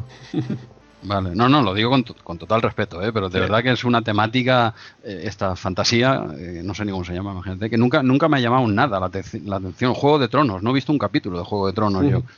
Señor de los, de los Anillos, lo vi en su día, sí, espectacular, pero bueno, es como lo que comentaba, una demo técnica. Para mí era algo, unas imágenes espectaculares, pero que no me, no tal, ¿no? Bueno, maníacos del calabozo. Esperamos traer a alguien y que nos que hable como Dios manda de, de- de estos tipos de juegos y que no siga yo hablando porque al final me van a poner a parir, lógicamente. Sí. Si no has visto Juego de Tronos, aprovecha y léete los libros. Hombre, Pero, pero ahí todavía hay machicha, ¿no? O sea, ahí hay faena, ahí hay faena. hostia, Bueno, Pero por la noche tienes tiempo, Jesús. es- es verdad, ahora que lo dices, a partir de las 10 tengo un hueco cada día durante los próximos seis meses. Claro, si no te cansas de jugar a Vaccine, te pones ahí los libros. Oye, pues, pues qué planazo, ¿eh? Va- eh, Vaccine y luego, luego, Tronos. lectu- luego lectura de Juego de Tronos. Joder, qué, qué ganas de meterme en este semestre. Loquísimo. Pero bueno, oye, pues Maníacos del Calabozo, eh, al que le tenemos mucho respeto, pero no tenemos ni idea. Y hasta que venga alguien a poner las cosas claras, de momento lo iremos pasando así de, de puntillas. Yo puedo decirte una cosa de Maníacos del Calabozo de este mes. Por, y es por que- favor, por favor. Muy bien. eh, a mí esta sección sí que me gusta, me gustaba muchísimo, porque básicamente porque no podía jugar a los juegos y me daba muchísima rabia.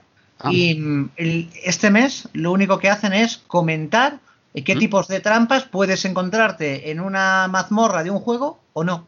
O sea, Ah. mm, básicamente para hacer un mapa eh, gasta todo toda, la- toda la sección en eso y bueno, y se pone a hablar luego de empieza ahí una especie me ha recordado esto un poco una sección que había en Micro Hobby que era el viejo archivero Ah, sí, sí. ¿Sabéis? Y es un poco, se está creando un poco esa dinámica de que él, aquí es que se nota que está hablando un poco de algo que o estás muy metido o no va a tener interés, Claro. pero ya hay gente que le está empezando a escribir y tal, y más adelante ya veréis como... A mí esta sección sí que me parecía muy bonita, es donde la Mm. gente se metía mucho, se hablaba mucho de juegos que todavía no habían llegado a España, que se compraban de importación, a mí siempre me parecía muy interesante. Una pero, que- pero la, la del viejo archivero era la que escribía Samudio, ¿no? Sí, la de Andrés Amudio, exactamente. Bueno, es cambiando la, cambiando el tipo de juego, pero más o menos para mí yo, yo a mí me parece todo, vamos, me, me lo trae a la cabeza cuando lo estaba leyendo antes, me, me vino a la cabeza la sección de Samudio, sí. Bien, bien. Una sección que, que poco a poco sabemos que, que irá creciendo y que tendremos que tocar, evidentemente. Veo que en este número en concreto eh, sacan el mapeado de un juego ubicado en Palma de Mallorca. ¿Veis? Abajo tenéis el mapa. eh, si tenéis el PDF, tenéis el PDF delante. eh, abajo veis el mapa. Se ve, está, lo pone, ¿eh? Palma de Mallorca, tal. O sea que tenemos un juego de Maníacos del Calabozo ubicado en Palma de Mallorca. Si algún eh, oyente nos quiere explicar de qué ibas, a mí no me suena. O sea, vosotros se ve, parece que se llama Chip el juego. Sí, la Ya- aventura, la aventura es la aventura, no, es una aventura que en la que tienes que encontrar la tienda donde, donde te venden una abadía del crimen original. Oye, pues, pues mira, aquí tenéis el mapeado. A ver si alguien lo jugó a este chip. ¿eh? El que tenga el PDF delante sabrá la tontería que estoy diciendo y, y yo seguiría avanzando. Ujú. Nada, tenemos una sección aquí de, de US Gold también que comentaba Joan con esta nueva publicidad aquí encubierta. En vez de, de ponernos los, eh, las portadas, pues ya te dedican toda, toda una sección. Publi por aquí, más eh, Gremlins 2, Robocop 2. De hecho, es eh, como un preview, como comentábamos, de la película. también bajonazo de, de película, ¿eh? no, no supera a la primera, aunque todavía le queda un paso. Todavía se podían superar. ¿eh? todavía se podían superar, exacto. Y preview del- del juego, pues eh, ya, ya lo hablaremos eh, más adelante nosotros también, porque esta micromanía va muy cargadita. Nuevamente preview de Dick Tracy, un juego que también yo no lo probé en el momento, pero que fue una bajona. Los, eh, las eh, reviews fueran bastante, bastante malas de este juego, pero tengo ganas, ganas de probarlo por mí mismo, ¿eh? para decepcionarme, eh, por lo menos por mi cuenta. Que no te lo cuenten. ¿Tú Eso es. Vale, bien, bien. Más previews aquí con dos número uno, Sito Pons y Carlos Sainz, ¿eh? las versiones de, de Rally y el Mundial de, de 500 centímetros cúbicos con Sito Pons. También eh, para comentarlos eh, más adelante, porque aquí solo tenemos preview. Y donde nos pararemos ya es en la página 40, donde tenemos eh, este Soviet. Atención a este Soviet que yo desconocía, un juego de Operasoft. mm, vendría a ser un, un shoot 'em up, pero, pero no de scroll forzado, sino que, que te mueves tú por donde quieras. Muy parecido a Shannon, porque lo que llevamos es más bien un vehículo terrestre que te puedes mover en todas las direcciones, aparte de disparar a todo lo que se mueve con esta vista cenital típica de los eh, shoot 'em ups, pues tenemos también que rescatar a una serie de prisioneros y este juego que yo no conocía y me ha parecido el tapado de esta revista. Me ha parecido un juego muy muy divertido con una jugabilidad muy ajustada. Aquí comenta Micromanía que es muy muy difícil. De acuerdo, es un juego difícil de rescatar a todos estos, no sé qué, de dónde salen, porque salen de las de las casas, ¿no? Están, no recuerdo bien si los han secuestrado o qué, pero van saliendo de las casas y tú tienes que recogerlo con, con eh, tu vehículo, tienes que recogerlos a todos y cada vez que los vas recogiendo pues se va haciendo un poco más difícil. Pero, pero a diferencia de un shoot 'em up donde duras eh, 10 segundos o 20, en este juego puedes, puedes moverte por el mapeado, puedes buscar a todas estas personas que tienes que rescatar. Y a mí me ha parecido muy, muy divertido. Aparte de que técnicamente es impresionante.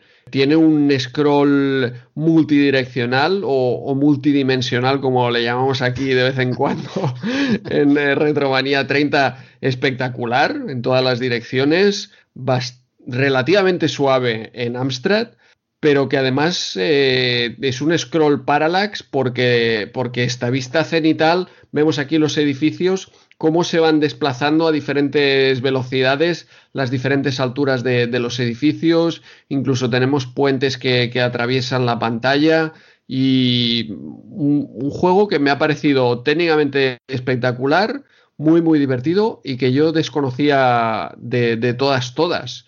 No sé vosotros qué, qué os ha, qué os ha parecido, si lo habíais probado en la época. Adelante, Yo- adelante, darle, darle caña. Yo particularmente no, no lo conocía de la época. Lo, lo he probado, pues a lo mejor en el último año un par de veces, pero la verdad es que no me ha terminado de... eh, lo habré probado tres o cuatro minutos y, no me ha pedido más. Entonces, bueno, me sorprende gratamente lo que, lo que estás com- comentando tú, porque entiendo que le habrás dedicado más tiempo y has podido. Así que en ese sentido, pues lo probaré un poquito más adelante, a ver si es un juego tan bondadoso como lo describes. A, a mí me dio una sensación, claro, yo lo probé en Amstrad y, y era, un- era todo bastante monocromo, eso me, me tiró un poco para atrás. Eh, por lo demás, no le veía tampoco, no sé, no sé si es un nivel o dos niveles y Son dos niveles, son dos son niveles que, por lo que tanto realmente y, y- y esos dos niveles, ca- cada uno de ellos es, es carga independiente, puede ser. Sí, sí, sí, son en realidad dos escenarios diferentes, pero con el mismo objetivo de, de rescatar a todas estas personas. Eh, hay un número que no sé si está por 40 o cercano a 40 y tienes que ir rescatando a, todos. Cuando rescatas a todos pasas a la siguiente fase, que es lo mismo, pero en otra situación y como comentas, pues en Amstrad es modo 1 y pues hay unos tonos para la primera fase de color y otros tonos diferentes para, para la segunda fase. Quizá a mí me, me sorprendió porque, porque me parecía un juego de esos que, que te puedes poner 10 minutos y pasar un buen rato, aunque no rescates a, a todos, aunque no pases de fase. Ostras, está lleno de enemigos en pantalla, puedes disparar para todas partes, te mueves por todo el mapeado, puedes echarle unos minutos, es difícil, obviamente, ¿eh? rescatar hasta la mitad es bastante asequible, a partir de ahí eh, empiezan ya a ser más complicado, pero no sé, quizá juegos que, tenían más nombre en la época me han decepcionado a la hora de probarlos. Y de hecho, en esta misma revista veremos eh, muchos. Y este, pues Micromanía le pone un 7. Y yo eh, lo veo mejor juego que, que otros que en esta Micromanía tienen mejor eh, puntuación. Incluso en esta misma página 40 tenemos aquí los recomendados. Y en 8 bits tenemos el número 1 Razas de Noche. Recomendado porque es de Ocean. Pero bueno, ya, ya llegaremos a, a ese juego. No sé qué os habrá parecido a vosotros, pero a mí me ha parecido una castaña. Y, y en cambio este Soviet pues me ha sorprendido muy gratamente. Te, Sí, te- te preguntaría una cosita más, eh, Sí. porque en la página 94 también eh, hablan del Soviet, sa- sale- salen los mapas. Y ahí habla de fase 1, fase 2, fase 3 y fase 4. Entonces, Ah, pues ostras, yo había pensaba que solo había fase 1 y fase 2, porque de hecho en la carga, así veo ahora aquí el mapa este está fase fase 3. Eh, pues cuando cargas el juego, al principio te pide eh, si quieres jugar a la fase 1 o a la fase 2. sí, es posible. y yo creo que lo tenía craqueado porque pude entrar a la fase 2 sin, sin eh, entrar clave. Que puede ser que pases la fase 2 y entres en esta eh, fase 3. Pero en, en la carga del juego solo aparece fase 1 y fase 2. O que sea solamente para 16 bits. Mira, Ah. estoy leyendo, estoy leyendo en CPC Power que dice dos fases independientes solamente. Y sí, como decías tú, eh, hay, hay, un- hay una clave de acceso para la fase 2. Yo pensaba que se podrían jugar a las dos sin clave. No, pero la versión eh, yo tenía una craqueada, pude probar las dos Sí, sí, eh, partes. De, de todas maneras, entiendo que la, la fase 1 será larga. Quiero decir, no, no se acabará enseguida, ¿no? Como tú has dicho que... No, porque, porque es un número de, de personas que tienes que rescatar y hasta que no las rescatas, pues no, eh, no pasas de fase. Es un poco raro también porque eh, no, no vendría a ser. eh, Tienes un mapeado que es como una ciudad o las calles de una ciudad, y esto vendría a ser casi como si fuera un Pac-Man y las personas que tienes que rescatar son las pastillitas que va comiendo Pac-Man, pero en, en realidad eh, no están puestas, no están por, por la calle, sino que van saliendo de los edificios. Y no me parece como que tuviera mucha lógica, ¿no? A veces te salen dos o tres de un mismo edificio. eh, no parece. O parece que aparezcan aleatoriamente, ¿eh? No sé si, si tienes que recorrerlo todo para, para rescatar a, a todas las personas o simplemente sobreviviendo a todo este bullet hell eh, y dándote vueltas a los mismos edificios puedes des- rescatar a todas. No lo sé porque no he llegado a, a pasar una, una fase, pero, Pero pero bueno, si- te deja pasar un buen rato.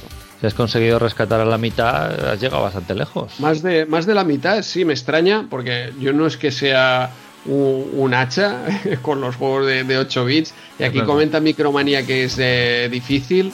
Y yo, sin darle mucho, mucho, eh, puedes llegar a rescatar a más de la mitad en las primeras partidas. O sea que.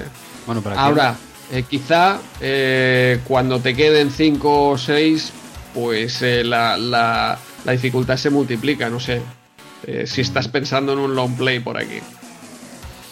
Jorge, si le quieres dar eh, hacer un long play, eh, lo tienes ahí a, a huevo. Eh, Eh, Ya- bueno, ya lo, que- lo- lo intentaremos, pero bueno, igual como dices tú, que cuando te quedan 5 o 6, igual tienes que buscarlos, a ver dónde Claro. están. Igual se esconden ahí debajo de las, de las piedras. Sí, porque el objetivo del, del juego este no es acabar con los enemigos, es rescatar a estos prisioneros o Sí. eh, secuestrados. No, no es, de hecho, si los esquivas eh, a los enemigos, en realidad es que no te den, pero no es eh, ir a matar al enemigo, sino a rescatar. Entonces, bueno, ya nos estaremos atentos a ese próximo long play de J11 que nos, nos explicará. Bueno, eh, destacar que la, la- yo sí lo tuve este juego, eh, pero no, es que apenas, vamos, ni lo recordaba. Sí que recordaba esa portada espectacular que ya, que ya no tengo, por desgracia. Sí. Creo que venía en un cartucho un poquito más grande de, de la cinta estándar. Creo recordar que eran a- aquellos que habían tipo cuadrado, como el del Trivial Pursuit, ¿sabes? Que Ah, era como de, de sí, doble sí. cinta, más cuadradito. Recuerdo, ¿eh? Que era... Pero de, de cartón, ¿puede ser? ¿O era como No, el no, Trivial no. Pursuit, que era Exacto, plástico? Exacto. Te hablo de memoria, ¿eh? no, no lo sé ahora, pero me viene a la memoria ese, ese así como de plástico, eh, eh, como el del Trivial Pursuit, pero así en rojo todo, eh, soviético y no sé qué. Y sí que lo recuerdo, una portada de, de Juan Jiménez, que nada, nos dejó por desgracia en, en abril de este año, y un- una portada, un- una ilustración es- espectacular. ¿eh? Siempre hablamos de- del gran Azpiri, por supuesto, pero, pero ojo también aquí a, a Juan. Jiménez, ¿eh? con, ese, con esa ilustración tremenda. Sí. Que han conseguido finalmente de sacar adelante el Berkami y saldrá verdad, sí, sí. eh, publicado el, eh, el libro homenaje a, a Juan Jiménez. Ah, pues mira, ge- genial, mira, qué mejor momento que decirlo que, con este juego. Sí. Pero bueno, antes, eh, no sé, Joan, ¿querías comentar algo de este soviet? No, solamente mm, que mm, a nivel técnico el juego tiene lo que decíais antes, creo que Andreu, que tiene el, este es creo el parallax, Ujú. Pero utilizan el parallax para crear una sensación de profundidad en los edificios. Sí. Está, está muy bien conseguido, ¿eh? O sea, el juego técnicamente, que todavía a finales de los 90 en España se intentara eh, hacer cosa, ofrecer algo nuevo al que se compra un juego de 8 bits, de Spectrum, eh, es, o sea, es, eso por lo menos merece la pena echarle un vistazo. Sí. Y merece la pena también leerse eh, los primeros párrafos de- del comentario Micromanía donde te cuentan la historia de Igor. Ah. ¿De acuerdo? Que es el 00, viene a ser el 007 soviético, como te cuentan aquí. Toma ya. no, no, pues estaremos ahí atentos a este, a este Igor. Sí, sí, Y- se lo pone aquí. Número uno de su promoción. Número uno. Ojo, ojo, Número uno eh, de su promoción, ¿eh? No te lo Pero, pero no puede ser, no fue Putin el número uno. O sea, fue- Creo que. Igor ya no, ya no vive, ¿no? Igor en paz descanse, hizo lo, hizo lo que pudo. Pero nada, eh, bueno, pues ahí tenemos este, este soviet. Antes de irnos de esta doble página, ojo, un vistazo a la derecha con este veteran, ¿eh? un 2. Es- Promete, ¿eh? Pues, Andreu, ¿cómo, ¿cómo nos hemos saltado esta perla con lo que nos gusta comentar estos juegos? eh, Versión ne- comentada amiga, además. No, no, O sea- te, no tuviste en original este. Este es la primera vez que lo veo. De hecho, es que ni en el repaso que hicimos para meter juegos mm, lo vi. Lo estoy viendo ahora en directo, Veteran, y veo aquí, parece un Operation Wolf después de una mala noche. Algo, no sé, algo bastante. No sé ni de qué va, ¿eh? Eh, Pero veo ese no- 2. No, no os perdáis el, el subtítulo, que aquí lo ponen siempre de arriba. Hostia, sí. So- solo para masoquistas. Solo para más. bueno, pues ya. Pues oye, ahora de verdad que me sabe fatal haberme saltado estos juegos, porque estos juegos te, te ríes, eh, te ríes un montón, ¿eh? Comentando esto. Eh, Andreu, hemos patinado no comentando este, este prometedor veteran. Lo podemos Pero- hacer un, un especial para el día 15, lo, pu- lo subimos suelto. Esos especiales que nos piden, ¿no? De, durante el mes. Una, una especial patrañas y metes este, este veteran porque la cosa, la cosa promete. Pero bueno, fíjate, yo creo que. Fíjate que, que, el primer eh, redactor que puso nota a este veteran Sí, le sí. daba en originalidad como un 8 o un 9, ¿no? Y alguien le dijo, ¿pero dónde vas? y lo han borrado. Dice, Oye, ¿te suena de Operation World? Y el otro dijo, ¿Operation qué? Dice, vale, vale, eh, pon Tipex ahí. pon, pon Tipex porque vas... Es verdad, ¿eh? Está borrado aquí. No, no, no me había quedado con el... ¿Ves? ¿Ves? Nos hemos, eh, hemos dejado pasar una, una perla. que con esto gana- ganamos oyentes. Pero bueno, oye, eh, Soviet, ¿lo tenemos ventilado o, o qué? Este So- solo, solo comentar que, que también hay una versión PC con unos gráficos muy muy bonitos. Eh, yo no recuerdo si era EGA o VGA, pero son unos gráficos muy bonitos, eh, muy coloridos. Ok. Y, y antes de que cerremos y, y pasemos la página, echemos un vistazo a los recomendados, porque bueno, por lo menos eh, se ha colado algún, algún juego español en la parte de 16 bits, que hasta ahora parecía que ya Mm. ese mercado se estaba quedando solamente para, para el mercado, para los desarroll- desarrolladoras, compañías eh, europeas, pues aquí vemos a Soviet, por ejemplo, o a Lorna en ese, en ese ranking ¿no? de 16 bits. Sí, sí. Muy, está muy bien, está muy bien porque ya a los 8 ya vemos que Micromanía ya hace unos meses que está pegando ya los últimos coletazos, ¿eh? a, a nivel comercial dijéramos, luego aquí en España se tiró de los 8 bits hasta que aguante, ¿no? De hecho a- aún estamos en eso. Sí, a, a nivel comercial prácticamente el año 90 es el último en 8 bits en España. Eh, luego queda el 91 y el 92, pero que ya salen cosas, vamos, puntualísimas.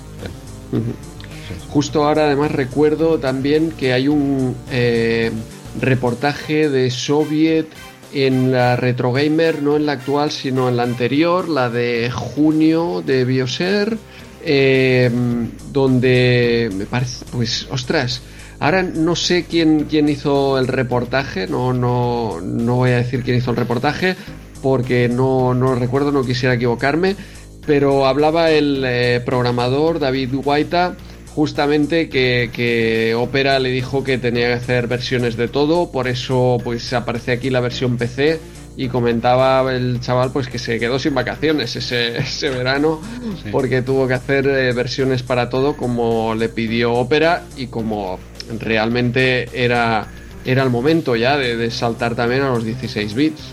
Claro. Sí, que ya es lo que tocaba, aunque aquí, bueno, ya sabemos, la historia no la vamos a volver a repetir, ya sabemos cómo fueron las cosas. Pero bueno. Muy bien, pues yo creo que tenemos ventilado este soviet, ¿no? Sí, sí, sí. Saltamos eh, también página 43, Publi de, de Poli Díaz. Ojo. Eh, atención, ¿eh? Eh, con, con esa fama que tuvo en el momento por, por, por ganar campeonatos, ¿eh? no por otras películas. Uy, qué bien, qué bien traído, qué bien traído. Al estilo Melendi. Y nada, ya comentaremos el, juego uno que, que tuve también en original en el momento.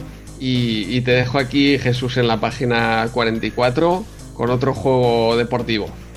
Sí, nos vamos a, mira, pun- sección punto de mira eh, y la versión comentada Amstrad, ¿por qué me hacéis estas cosas? Mm, A mí me es igual lo que ponga ahí, yo lo, lo he jugado en, en Amiga. ¿Sabes lo que te Ya. digo? Que tú puedes poner ahí versión comentada Amstrad, pero yo estoy en mi casa, ¿sabes lo que te digo?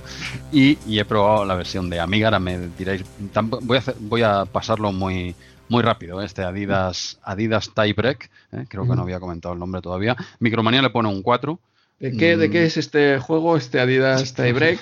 es un simulador deportivo de petanca, eh, pues, evidente- tenis, evidentemente, estamos hablando de tenis en vista cenital y un juego, bueno, no te, no te voy a decir que es una patraña porque no es así, ¿vale? En. Amiga pues tiene sus cositas y tal. Yo creo que tardé como 10 minutos en darme cuenta que el jugador iba solo, ¿eh? El, ju- el jugador va solo a buscar la bola, tú solo mm, llevas el tiro. Claro, Yo no estoy acostumbrado a esto, me costó eh, darme cuenta, digo, a ver, eh, ¿cómo es posible esto? Que siempre iba hacia la bola y luego disparar. No, aquí el jugador lo controla la máquina y tú tienes, dijéramos que te encargas del tiro. Yo creo que eso lo limita mucho. Eh, a mí me gusta más un estilo más clásico de juego. Eh, la vista aérea tampoco, en mi opinión, en un juego de tenis no le favorece mucho. Las, Sí. cosas, las cosas como son. Al menos a mí no me, no me llama. En cambio, otros de fútbol y otros deportes sí, sí que veo la vista cenital mm, bastante adecuada. En tenis no, no sé, me, no me convence, pierde profundidad y tal. Yo los de tenis, no sé, me gusta verlos al frente quizás. Eh, porque- al frente, ¿eh? no cuando estás tú en el fondo de la pista, porque eso también es injugable, como hemos visto en, algún juego. Pero bueno, esa vista cenital no ayuda demasiado y, y poco más que decir. Tiene un control complicado, complicado, ¿eh? porque a pesar de que puede parecer que, que como te controla el, eh, la máquina, te controla el jugador, que va hacia la bola automáticamente, que es más sencillo. Yo es que a mí me ha costado mucho. Los tiros tiene diferentes tipos de tiros y tal. A la que le vas cogiendo un poco el rollete ya vas pillando. Eso es porque seguramente también he jugado bien poquito. ¿eh? Pero me ha parecido complicado. O al menos como es un control tan diferente, pues a mí se me ha hecho más complicadete y no me llama. Quizá no lo hubiese puesto un 4, pero lo hubiese puesto un 5, ¿eh? por, por no suspenderlo, porque al menos en Amiga a la que a la que llevas un poquito y dices, oye, pues mira, si, si aprendiese a jugar con este estilo, igual hasta me gustaría, ¿no? Pero cuesta, cuesta cogerle el rollo. Eh, no lo sé, no sé si vosotros habéis probado esta versión comentada que dice Micromanía, Amstrad, y qué os parece este juego. A mí yo lo aprobaría, no lo suspendo, ¿eh? pero por los pelos, ¿eh? lo apruebo por los pelos. Siempre te, hablando, te estoy hablando de la versión de 16 bits. ¿Alguien lo ha probado en 8? Bien. Yo no, yo no. Lo que pasa es que, bueno, voy a decir que siendo de Ocean no debe ser malo. Eh, parece una especie de passing shot por la vista Correcto. cenital. Eh, yo, si queréis, voy a aportar alguna curiosidad. Por ejemplo, la pantalla de carga eh, que aparece, y me imagino que la portada del juego también, aparece un, como un señor ahí que se está tirando a por una pelota ¿no? con, con la raqueta. Está sacado de una foto real de, de Boris Becker. ¿Vale? Os, la- os he mandado el enlace, Sí. ¿vale? si lo queréis ver, Ah, para que veáis que, que, bueno, que está bastante, es una foto real de un partido, con lo cual, pues Ah, vale, vale. le da su, su puntazo, ¿no? Muy, muy bien. Bueno, cu- curioso. Pues nada, oye, si no lo habéis probado en, en 8 bits, ninguno, bueno, decir que, pues eso, que la, que la de 16 tiene un pase, ¿eh? pero esto en 8 uf, me, me da un poquito de miedo, ¿eh? No, yo te digo, no, no lo he probado, pero si ya en 16 cuesta, en 8, no sé, igual ese 4 que dice Micromanía para 8 es adecuado. En 16, bueno, lo podríamos salvar por los pelos. Pero bueno, eh, Yo he jugado sí. la, la versión de, de Amstrad. ah, has jugado. Sí, sí, sí. Bueno, y a mí me parece Bueno. mejor que Passing Shot, ¿eh? Me parece mejor que Passing Shot, porque eh, particularmente la versión de Amstrad de Passing Shot no, no me gustó nada. El scroll iba un poco lento. Lo que tú comentas de la vista aérea, eh, aunque el scroll vaya perfecto, no es la mejor vista, porque no estás viendo el otro campo cuando tú golpeas, por lo tanto no estás viendo dónde está el otro eh, jugador. Además, cuando el otro jugador golpea, no sabes dónde estás tú. Ciertamente es, es una vista que no, no entiendo que, que intentaran implementar para un juego de tenis. Pero bueno, si el scroll va bien, es aceptable. Eh, en 8 bits, pues sí, eh, no, no, no es un gran juego. ¿eh? Para mí, eh, lo que tú dices, quizá un 5. eh, sí que lo veo mejor que Passing Shot. El golpe, eh, no sé si te diste cuenta, es como cargar y soltar. Sí, sí, sí, Tú cargas con, con- con el botón y entonces cuando sueltas es cuando golpea. Sí, eso súmale 5 minutos más. Pero Claro, sí, lo, exacto. Lo, lo cogí, sí, sí. Es que es complicado, es que es complicado. No, no es que sea mal control, ni, ni siquiera complicado, pero como es tan diferente a, claro. a lo, a lo que estás habituado, Mm. pues cuesta, claro que cuesta, porque no es el, mm, pues eso, ni la vista, ni que el muñeco, Sí. el personaje vaya solo, ni, ni disparar cuando sueltas. Es que claro, Mm. todo es diferente. Entonces Sí. se hace raro, claro. Igual no es que no es tan malo, igual es que hay que darle un margen porque no hemos jugado nunca juegos de este estilo, ¿no? Yo, yo creo que, eh, por, por hablar también bien de, de la época, ¿eh? Eh, me gustaba a veces en juegos de fútbol encontrarme con juegos diferentes. ¿eh? No, no siempre lo mismo. Entonces, a mí si, si había un juego de vista lateral, pues eh, fenomenal, ya era diferente el de vista cenital. Hmm. Si un juego pues era más técnico, fenomenal. Si el otro era más eh, arcade, fenomenal, ¿no? Y entonces yo veía los, los, sobre todo con los juegos de fútbol, que eran eh, quizá los que tuve más de, de deportes. Cada uno buscaba que fuera realmente diferente del anterior. Entonces quizá aquí pues eh, se puede pensar de buena fe que, que Ocean estaba pensando en hacer algo diferente para, para que fuera un reto para la gente, no el mismo juego de, de vista trasera de tenis, que sabemos que es eh, la mejor para jugar. Pero bueno, por, por darte otra cosa diferente. No, no, y lo es. Diferente, Y eso- diferente lo es. me parece bueno de la época. Por, por, por Sí. claro, como, como no te daban el juego perfecto, ahora te pueden. Tú puedes tener un juego de tenis que es exactamente eh, como la realidad. Y entonces, pues lo que quieres es la cámara que, que mejor se adapte para, para jugar y para ganar. Pero en el momento como no te lo daban, no te lo podían dar obviamente, pues eh, se jugaba con esto, con probar diferentes jugabilidades y, quiero pensar eso, que Ocean pues estaba intentando implementar algo diferente y algo que era muy muy difícil que funcionara como, como hablamos que es esta vista cenital para, para los juegos de tenis. Sí, sí, no, es, es complicadete, pero de verdad, insisto, ¿eh? en, en 16 eh, tiene un pase. Puede que sea hasta Mm. bueno, ¿eh? yo es que no lo he aprendido a jugar bien, pero, pero realmente creo por las capturas que veo aquí y tal, hay bastante diferencia. ¿eh? El, el de Amiga, bueno, bueno, eh, si le coges el rollete de este nuevo estilo, bien, pero bueno, si os parece bien, pasaríamos ya por alto este Adidas Tiebreak y justo al lado tenemos otro juego que yo creo que Jorge tiene algo, alguna cosita que comentarnos sobre él, ¿no? Jorge. Ah, Panza Kickboxing, Ahí el long está. play de este mes. Te lo presentas tú mismo este mes, ¿eh? Está bien. long, long, long. Esta vez es long al cuadrado, porque Hostia, yo no sé si he batido el récord. O sea, creo que tenía el Super Wonder Boy in Monsterland, que también era una hora y pico, pero este ha sido. Para lo largo que es, casi prefiero el, el del Super Wonder Boy, ¿no? que este es bastante repetitivo al fin y al cabo, ¿no? El juego es del Oriciels, es un juego que, está muy bien hecho, o sea, vamos a decirlo, ¿no? Eh, a nivel gráfico destaca sobremanera, ¿no?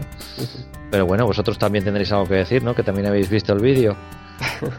Sí, Bueno, primero, eh, me- nos puedes explicar a todos, que lo dices al principio, ¿eh? esto de esta táctica, que la táctica de Andreu para ganar los combates. Hostia, And- Andreu, Andreu no ha ganado una pelea en su vida. O sea, No, no, pero bueno, esto es una táctica a nivel de juego de, de jugar un poco eh, a nivel ofensivo, nada de nada a de nivel ofensivo significa eh, las manos como en, la- en el arcade, ¿no? En Street Fighter 2, ¿no? Las manos encima de los botones y que sea lo que Dios quiera, ¿no? Eh, A saco, ¿no? Esa es la táctica, Andreu, eh, eh, Jorge. Claro, eh, nada de Ah, vale. cubrirse. De todas maneras, te voy a decir una cosa, ¿eh? porque Sin freno. Cuando estuve jugando con, con Andreu a lo del Power Play, él estaba todo el rato retrocediendo en el tablero. O sea que para No, unos no- no juegos. me diste otra opción, no me diste otra opción, es que solo podía ir, que- solo podía recibir ahí. No, porque aparte de no saber jugar, es cobarde. O sea, que lo tiene, lo tiene- todo. O sea, es un Solo tío que- podía recibir ese día, Ah. madre mía. Sí. No, yo Vale, también yo- pillé, ¿eh, Andreu, previamente en, las, en el, ¿cómo sería? En el making of, ¿eh? que se hizo antes de grabar aquello, yo también pillé. ¿eh? Pues eso habrá que repetirlo porque al final no se pudo grabar. Entonces. Ah, va a sí, tocar hubo ahí un- repetirlo. Problema, problema técnico. De- Yo De todas maneras, eh, en este Panza Kickboxing tam- también hago ataques cobardes. O sea que realmente voy un poco. Eh, no sé, asemejándome un poco. se te estás convirtiendo poco a poco en, en Andreu, pero es que, hostia, un long play, hora y veinte, ¿eh? ojo, ¿eh? O sea, eh, eh, lo he ido escuchando, pero te voy a ser sincero, había alguna parte que la he tirado un poquito así para adelante y tal, me quedo sobre todo también con ese combate final en el que no las tenías todas contigo, ¿eh? y ganaste un poco cobardemente también si hace falta, pero con una remontada muy guapa en, en- en ese Sí, contra, sí. contra Panza, Es, y es que es un una, boxeador. No, que es, es una carrera de fondo. O sea, el, juego es eso, es, es ser constante y no tener prisa, porque, vamos, como puedes ir eligiendo tú a tu rival en todo momento, pues cuantos más partidos o cuantos más combates ganes, eh, irás mejorando tus características de juego, exceptuando un momento dado que ya, claro, ya te ven con unas con unos porcentajes, eh, ¿vale? Porque esto no lo digo en el vídeo, pero aquí aún no lo había dicho, ¿no? Digamos que tienes tres parámetros, esto sería una especie de juego de rol, ¿no? Eh, tenemos el ataque, la defensa y luego del que no hago yo uso en ningún momento, que es tu capacidad de defensa cuando te estás cubriendo, ¿no? Entonces, eh, tú vas aumentando esas características combate a combate y llega un momento que sí, que llega, hay ocho boxeadores rivales en total, entonces pues hay un momento que te dice que no, que, que con los buenos parámetros que tienes ya no puedes jugar con los cuatro de abajo, sino que solamente puedes jugar con los cuatro de arriba, pero bueno. Vale, pues tú en todo momento, Jorge, vas eligiendo, o sea, tú dijéramos que tienes un, un boxeador que, que empieza pelado, ¿eh? como, ¿eh? con- como en el rol, ¿no? Un jugador muy base. Sí, tú- de hecho puedes elegir entre, entre, pues creo que también son ocho, porque es de la A a la H, que tiene unos parámetros iniciales un poco varia- variados, y yo elijo uno que me gusta más que los demás. Vale, entonces coges a este, a este Matao, ¿eh? porque empieza siendo Este muy Rocky. este, este Rocky, por cierto, luego hablaremos de eso. coges, coges a este Mataillo y tal, y entonces tú vas eligiendo combates para irlo haciendo más fuerte, más fuerte, va ganando en velocidad, en agilidad, en todos los parámetros, y tu objetivo final es pues ese combate final contra Panza, que es un, que es un boxeador real eh, francés, que hubo en, bueno, creo que sigue vivo, ¿eh? creo, no, no estoy seguro. Y, No y sé, entonces Hoy se se lo ha cepillado J. Gonza esta semana. Gonzalo ha pelado, yo lo he visto. ¿eh? Y bueno, y es eh, enfrentarte a él, que claro, si lo haces de un inicio, pues no tienes nada que hacer. Y bueno, pues cuando tengas el, tu boxeador ya a tope, ¿no? A base de mm, pues Sí, combates, pues le- darle caña, ¿no? Básicamente esta sería la estructura, no es, no es un combate más, o sea, no es un juego más estructurado, dijéramos, ¿no? No, es un poco no, no, más es- por libre. Es justo lo que acabas de comentar. Y, y ni siquiera en esas condiciones, eh, fijaos que las características de Panza es a tope. O sea, él tiene 99, 99 y 99 de, de las tres características. Entonces, yo creo que le derroto teniendo 99, 93 y 96. Entonces, en el, combate se veía claramente que- que yo estaba por debajo, pero es que además, incluso si ves los primeros compases, me pega una zurra Sí, brutal. sí. Yo es que creo que, sinceramente, yo creo que se vino abajo, porque luego he estado viendo yo el vídeo y digo, hostia, ¿qué le ha pasado? Digo, le ha entrado una pájara o algo, porque de repente empieza como a decaer, a hacer unos unos ataques así muy falsos que no me dan y tal, y entonces es cuando yo empiezo a, a repartirle. Y ahí es donde se, se le da la vuelta un poco a la tortilla, pero si no... Hombre, tiene, tiene emoción. Ahora ya lo hemos desvelado todo, ¿no? Pero tiene, su último combate está muy guapo porque tal como empieza, dice, yo, pen- yo pensé, digo, esto dura 10 segundos. Sí, si no, no te ha quitado la mitad de la barra de energía en los primeros 15 segundos. Pero no, no, está, está muy guapo. Bueno, pues eh, has tenido aquí faena con este Panzer Kickboxing, un, juega, un juego con unos graficazos espectaculares. ¿eh? Yo lo, este lo tuve en Amiga, yo flipaba. ¿eh? Eh, Era muy malo, pero yo flipaba con, con, con este, estos gráficos. Esa, el movimiento de este juego también es brutal. ¿eh? Sí, yo creo que aquí hay un trabajo de fondo eh, con algún actor o algún boxeador real, ¿no? Seguro, seguro, porque además es que cuando haces el movimiento con un puño, todo el cuerpo acompaña, o sea, es que es la animación está hecha al, al- al detalle, ¿no? Y decir que en 8 bits no desluce, o sea, el juego en 8 bits es bastante... A ver, al final es simplón y repetitivo, pero toda la parte gráfica se respeta por completo y, y tiene todo, todo ese atractivo. Quizá lo que no han podido meter es toda la parte de entrenamiento en el gimnasio, ¿no? Como teníamos en el Emilio Butragueño 2.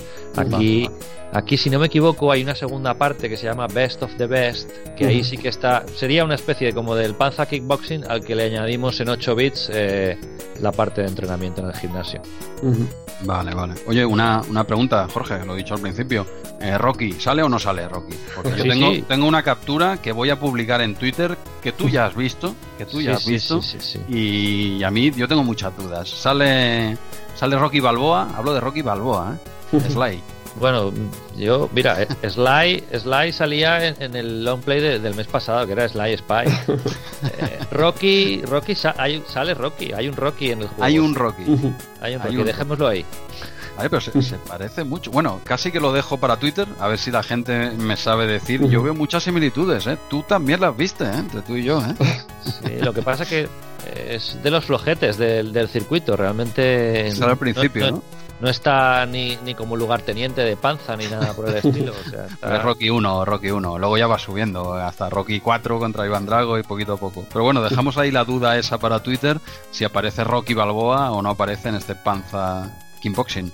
Eh, no sé, Joan, ¿le diste caña tú a este juego? ¿Lo has probado ahora quizás? ¿Lo Me ha conocías? salvado Jesús de decir, oye, me ha salvado Jorge de decir que sí, Ah. porque acabo de ver que el que yo tenía en Super Nintendo, que antes decía yo, salió más tarde, es el otro, es el Best of the Best, que Ah, es, es eh, clavado, o sea, yo diría, es que pensaba que era el mismo juego, ¿sabes? No, lo- la pregunta es saber si en este eh, también podías configurarte tú los golpes del luchador.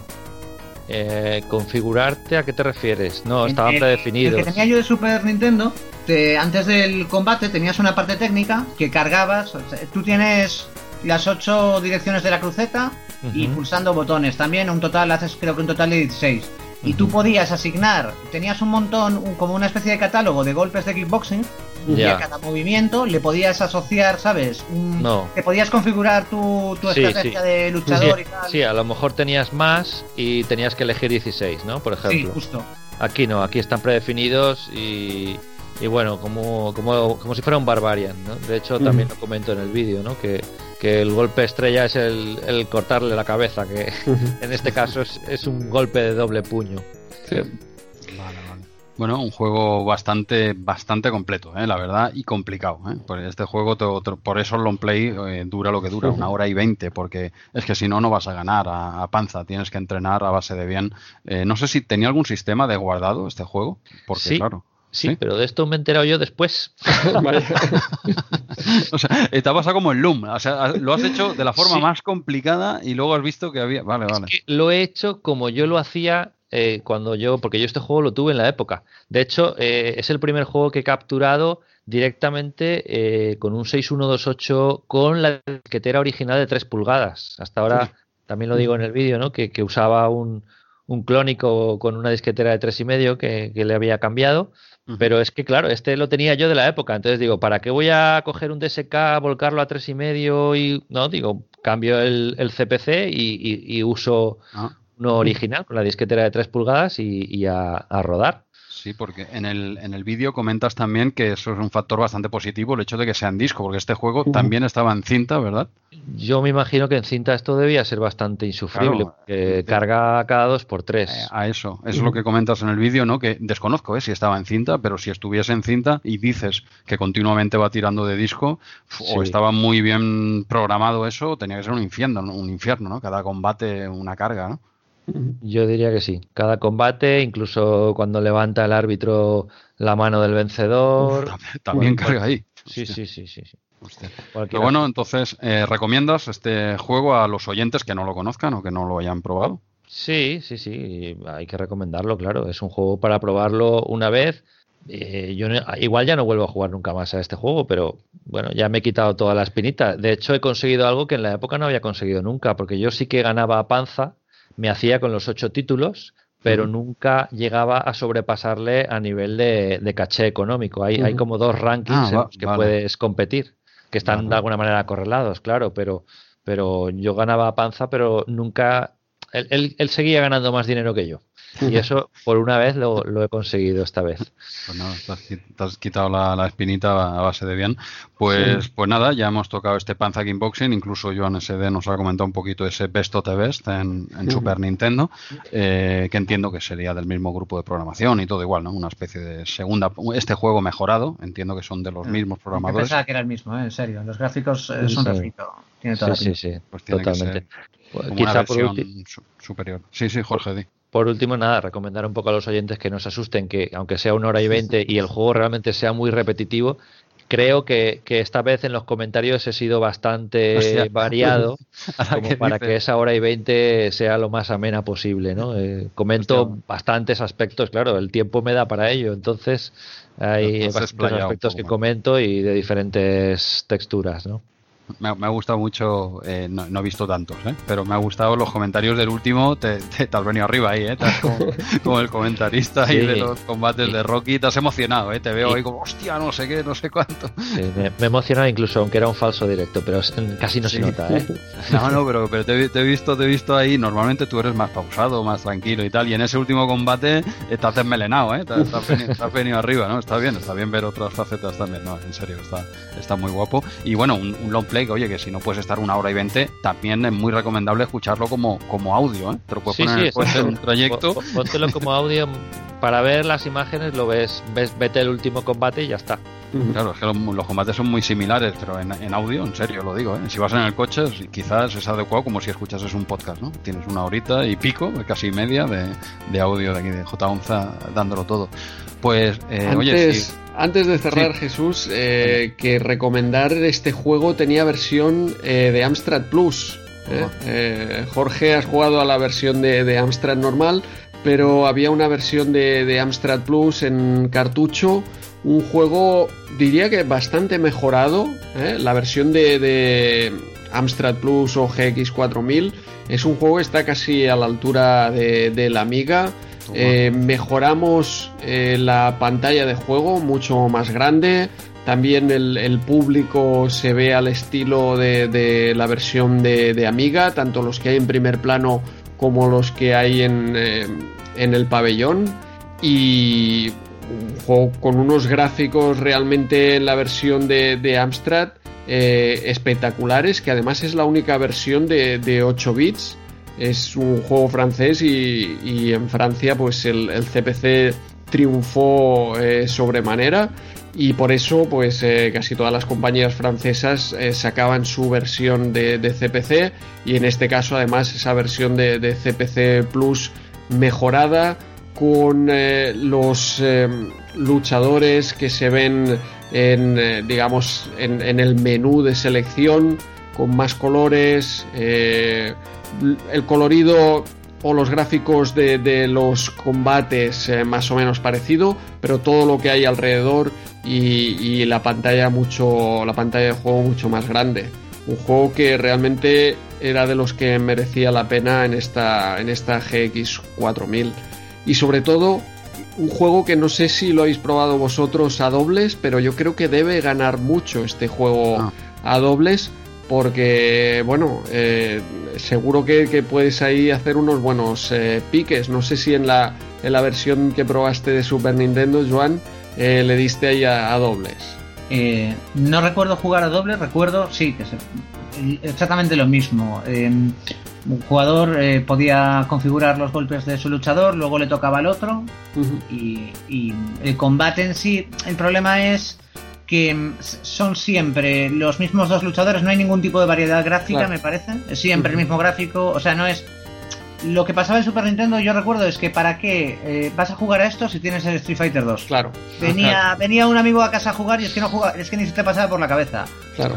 ¿Sabes? O sea, no, ¿qué haces poniéndome esto? Poner Street Fighter. No jugamos otra cosa, la verdad. Claro, sí. o sea, hacía sombra, no, no quiere decir que sea mal juego, ¿no? Pero claro, tenías un Street Fighter 2, es que. Claro, esto era mucho más técnico, ¿no? Yo creo que esto era como para, para disfrutar realmente del deporte de kickboxing y como para aprender, ¿no? Eh, pasarse el juego está muy bien a, al modo Jorge, ¿eh? a ese modo que le digo yo de tira para adelante, pero seguro que es de esos juegos que, que, ostras, a lo mejor pases un mejor rato si intentas pues eh, dar el golpe exacto en el momento exacto, poder si flipas, esquivar, exacto, exacto, ahí. Eh, es de los que disfrutas de esa manera, aunque no te lo pases, ¿no? Algo parecido hablábamos con las tortugas ninja también hace dos, eh, dos episodios. Bueno, sí, yo, estoy, yo, estoy, convencido de que si te cubres, eh, seguramente se puede hacer el long play mucho más corto. Si, si, si juegas de esa manera, más, uh -huh. más aprendiendo a jugar. Pero claro. como yo en la época ya jugaba así, pues he querido hacerlo de la misma manera. Bien. Bueno, tiene por el tipo de juego tiene bastantes similitudes con eh, Budokan, que también sí. era así de, de, lucha, de artes marciales, de, con el mismo espíritu, dijéramos, ¿no? El de aprender un poco eh, esa lucha en concreto, más técnico, más no era un Street Fighter, ¿eh? sí. para, lo, para lo bueno y para lo malo, ¿eh? O sea, uh -huh. tiene sus dos vertientes, ¿no? Desde luego. Claro. Pero, Pero, por bueno, eso quizá este tipo de juegos más técnicos se disfrutan más uno solo, como decía claro. Andrew, que dos, porque claro, al fin y al claro. cabo viene, vienes, es un chaval de 14 años con la Super. Nintendo o, o, con el PC y lo que tienes media hora para jugar y el que está jugando siempre con el juego ya lo tiene tan dominado que el que viene de fuera dice, mira, no hagas esto, porque para meterme una paliza ¿eh? Sí. que es lo que me pasaba a mí con el kickoff cuando iba a casa de un amigo que tenía un Commodore Amiga, que, que estaba muy bien verle jugar él un rato, pero cuando pillaba yo el joystick decía, no, es que me parecía me parecía un juego injugable y esto debe ser un poco parecido. Si no le tienes la dinámica un poco un, poquín, un poquito cogida y le has echado un poco de tiempo, uh -huh. eh, un jugar a dobles se te tiene que hacer un poquito pesado. Claro. Sí, se acerca un poquito más a la simulación que al arcade. Sí, totalmente. Que eso tiene su parte positiva y parte negativa, por supuesto. Uh -huh. Y ahora todo tiene su público. Bueno, esta vez sí creo, si no tenéis nada más que añadir de Panza Kickboxing, uh -huh. doy un pequeño salto y me voy a la página 50, en donde está el punto de mira y hablan de Gremlins 2. Pero lo dejamos para el mes que viene, Andreu, ¿te parece bien? Sí, sí, sí, Jorge le parece bien, yo creo que le parece bien dejarlo para el mes que viene. Sí, Jorge, ¿tú cómo lo ves? Uy, yo creo que llevamos ya un par de horas, ¿eh? Sí, pues oye, mira, una, una idea que no se nos había pasado por la cabeza, dejarlo para el mes que viene, pero oye, esto, esto es una, una coña de la redacción, ¿eh? tiene, todo tiene un motivo ¿eh? en RM30, o sea que dejamos este, este juego para el mes que viene y a ver qué pasa. ¿eh? Gremlins 2, además es más navideño, ¿no? Como nos vendiste, nos vendiste que era más navideño y que mejor hacerlo el mes que viene. Tus motivos tendrás, digo yo. Sí, eh, además nos habla, nos hace un patas arriba, ¿no? En lo que sería el, el Ah, próximo. hostia, qué bien, cómo, qué bien vendes el producto. Muy bien, muy bien. Pues nada, estaremos atentos a, a todo, ¿no? El mes que viene, a ver qué pasa con este Gremlins 2 en, Nos en quedaremos con la, RM30. con la nota que le han puesto aquí, ¿eh? Un 8, acordaros el mes que viene. Bien. Ahí, ahí, nos, nos lo apuntamos aquí para lo que pueda pasar. Y damos otro pequeño salto, eh, página 52. ¿eh? No sé si, Joan, tienes algo que comentarnos de esta página o sigo avanzando en la revista. No, no, aquí nos, nos, paramos, nos paramos. un momento porque vamos a tocar la, la Lynx Venga. y mm, vamos a hablar de dos jueguecillos que son de la misma compañía, ¿vale? Que es Epix, que además fue la, la compañía que desarrolló la consola en, en Estados Unidos y, y, mm, empieza, empezamos, eh, tomamos el contacto con el aparato con California Games y Blue Lightning, que mm, bueno, eh, si me parece por cuál queréis que empecemos, ¿Por cuál de los dos? No, si, si quieres Tú darle mismo. caña al Blue Lightning este y luego, digo, por seguir el orden de la revista un poco, que lo pone arriba, ¿te parece Vale, bien pues- darle tu caña a este y me encargo yo del California Games? Vale, el, a ver, yo te voy a decir que mm, el Blue Lightning, mm, estuve antes de jugarlo, me leí la, me leí la, la nota que viene en la revista y, y empecé a jugarlo con un hype increíble, ¿no? Porque dicen unas cosas aquí.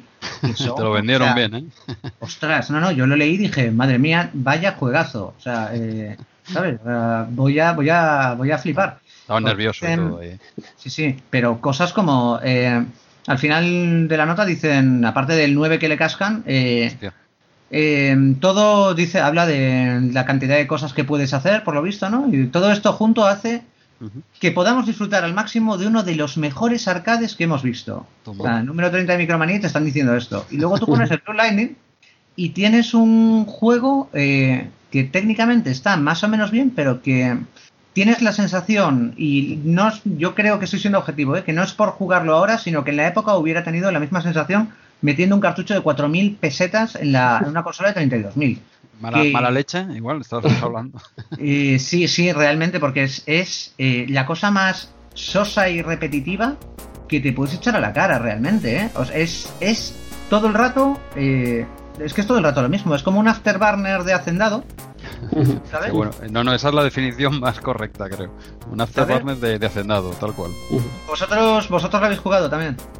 Yo a mí me parece lo que comentas, es un clónico del Afterburner y, evidentemente no es tan trepidante. ¿eh? El Afterburner enseguida te pone, te llena la pantalla de enemigos, todo el rato te están viniendo enemigos y aquí pues hay muchos ratos que, estás paseando por el cielo. También hay un- alguna fase que debes disparar como, como a enemigos que están sobre el terreno y debes encontrarlos también.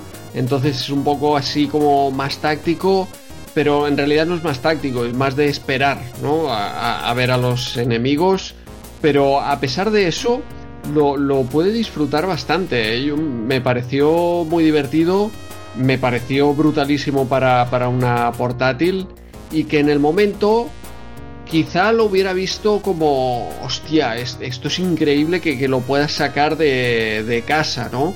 Y realmente, eh, si, si le das un rato, eh, es divertido. ¿eh? Tienes, lo que pasa es que tienes que tener paciencia, así como Afterburner. En el segundo uno ya, ya estás ahí disfrutando, pues este tienes, se lo toma con más calma, se lo toma Claro, con más que- calma. Fíjate que por eso introducía yo el, el matiz este de primero me vi el comentario de la micromanía. Si yo no llego a leer antes el comentario de la micromanía, hubiera dicho que bien los gráficos, sobre todo el movimiento, porque eso lo mueve, estás jugando Ujú. una consola que en realidad tiene un procesador de 8 bits. Vale, pero el procesador de gráficos es 16, está perfectamente aprovechado. Dices, a ver, esto en la época te dan una consola eh, a color, eh, que puedes sacar de casa, aunque luego tenga la trampa de que a los 5 minutos tienes que comprarte otro paquete de pilas, ¿vale? Eh, pues de niño seguramente flipas, pero es que si te has leído antes esto, ya esperas algo tan tan tan aquí arriba, o sea, esperas es que te están diciendo que es uno de los mejores arcades que han visto. O sea, dices, bueno, esto tiene que ser la de Dios. Y entonces, claro, después te quedas con una sensación como decir, a ver, pero eh, Sí. ¿qué- ¿por qué? ¿Sabes? O sea, si me, ponerle un 7, ¿sabes? Y dejad que yo tenga mi propia experiencia o ponerle un 8, pero no no me lo vendáis como si fuera, ¿sabes? ¿Entendéis lo que os quiero decir? Sí, no, Es es que empieza fuerte. Dices, si todos conocéis Afterburner, vais a alucinar con Blue Lightning. Y claro, luego te ves algo que no, que no Claro. está ni a la altura, pues entonces. Claro, claro. Y es, le faltan, es que yo en la primera partida me pasé la primera fase ya. Y dices, bueno, te- vale, muy bien. Y la siguiente fase dices, espera un momento, que va a ser lo mismo, solo que ahora eh, no solamente el fondo es de desierto, sino que en un momento dado eh, hay un fondo de agua. Eh, vale, y un enemigo nuevo. Pero es que al final es todo el rato ir matando enemigos, no hay... Te venden un objetivo como mata a los convoys y en realidad es también eh, matar a los enemigos y tirar para adelante. Es como todo el rato más de lo mismo, más de lo mismo y sería un buen arcade si no te estuvieran vendando, vendiendo que es el mejor arcade al que has jugado.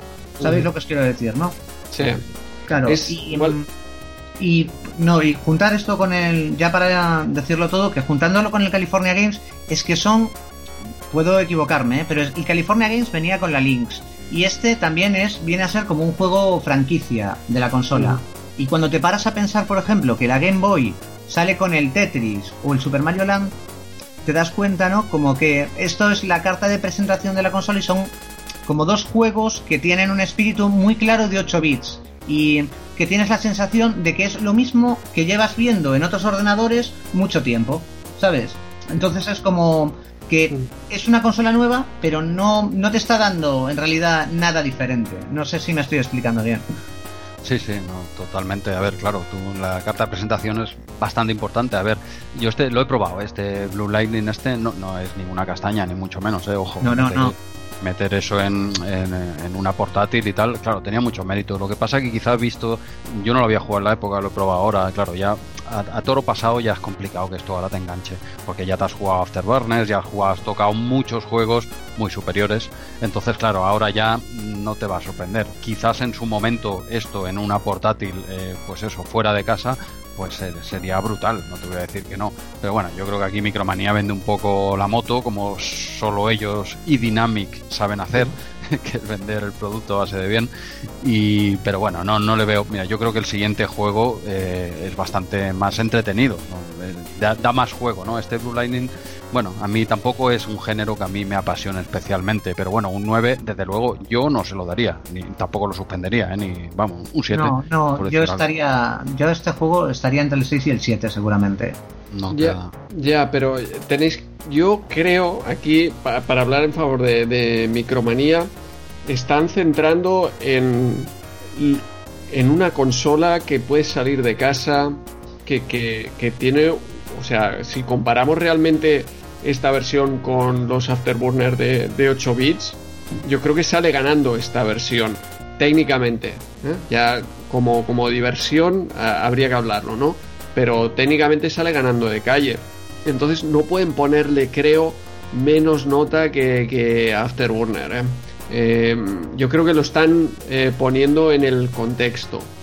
Y, y también es lo que comentáis, sí, vuelve a ser una demo técnica y, claro, tenemos una consola que destaca por, por esta capacidad de escalado y de rotaciones y entonces pues es lo que tienen que, que que sacarlo. mostrar. Claro, eh, estamos hablando que esto lo pones al lado de- del Tetris y claro, el Tetris parece un juguete, pero, pero claro, no hay color. En realidad, eh, esto juegas 5 minutos y la guardas y el Tetris pues eh, te tiene enganchado semanas, meses o años. Y el Super Mario Land lo mismo. Eh, entonces, claro, son juegos que eran pues eso, para, para poner un rato, quizá también para pasártelo, ¿eh? a mí me ha gustado, yo tengo que decir que me ha gustado, pero, pero claro, cuando hablamos de, juegos y de diversión, eh, Nintendo, Game Boy, es que están en otro, en otro nivel. No se puede comparar porque, porque si se pudiera comparar, la Game Boy sería una mierda absoluta.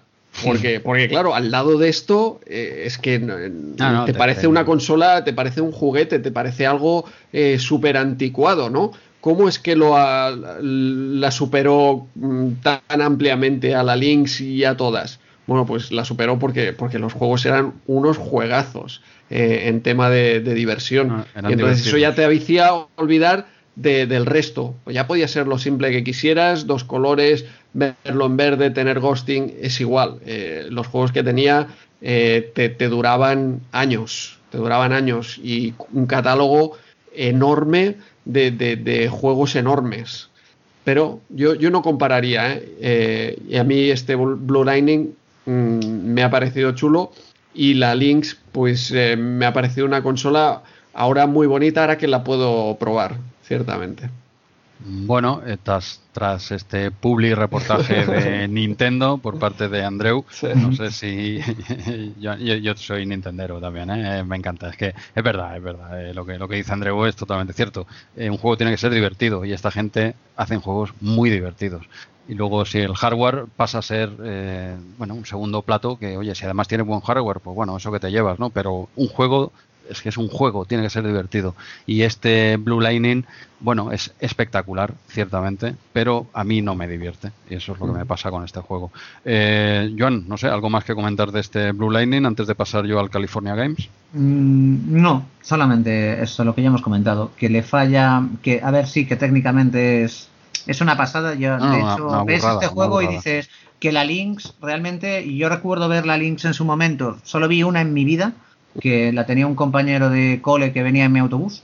Y que recuerdo igual verle una o dos veces con ella. Supongo que se le acabarían las pilas en el trayecto hasta casa y decidió decidió quedarse al lado, dejarla al lado del enchufe. Eh, y pensar eso, que es que era lo más parecido que había visto yo a tener una amiga eh, portátil. O sea, yo alucinaba de crío.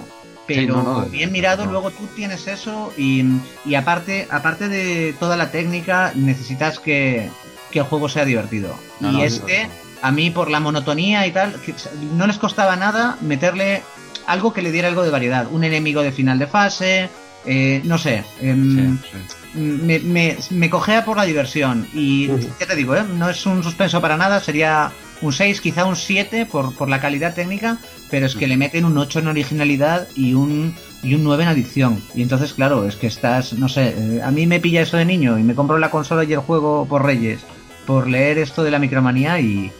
Y me hubiera, me hubiera cabreado bastante, ¿no? Hubiera dicho, bueno, quiero devolverle yo una Game Boy, por favor.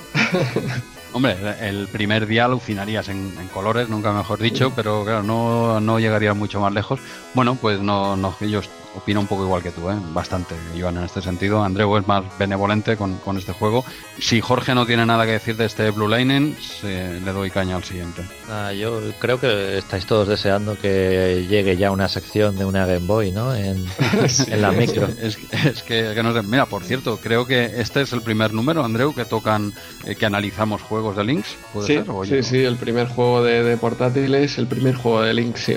Pues mira, Joan, has estrenado la sección de Atari Lynx con un juego que, bueno, no te acaba de convencer, pero perfecto. Oye, aquí no, No, no, venimos pero a. está bien, ¿eh? merece la pena probarlo, aunque solo sea para ver las, las capacidades técnicas de la máquina. Y decir también que eso que estáis diciendo explica, eh, probablemente recibieron la consola eh, los últimos días, antes de cerrar eh, la redacción, y por eso las capturas de pantalla son estas fotos que deben ser las peores fotos que he visto jamás. Sí. Te están diciendo, le están poniendo 9 eh, en gráficos a un juego que ves la, Que no se ve. la ¿no? captura de pantalla y es una masa de, de color verde, eh, pero tal cual.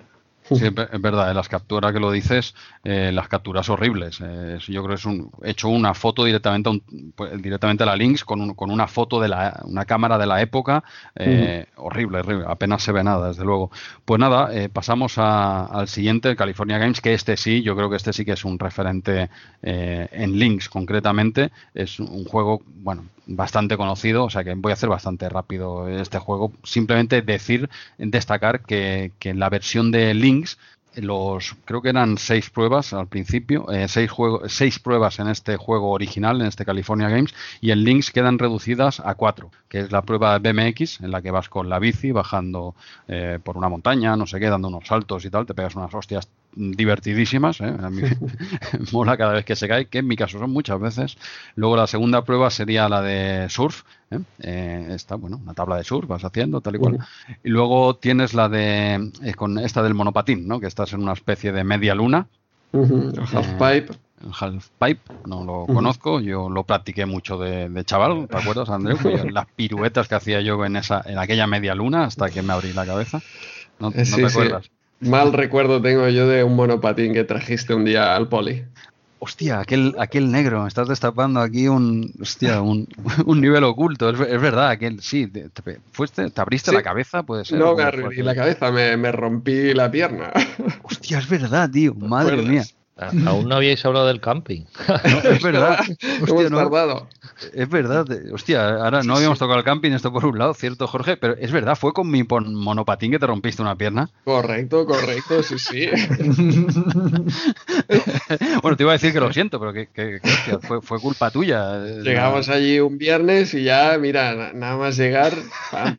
No, yo, yo me estoy viendo, me estoy viendo la imagen, ¿eh? O sea, Jesús viendo venir a Andreu ahí.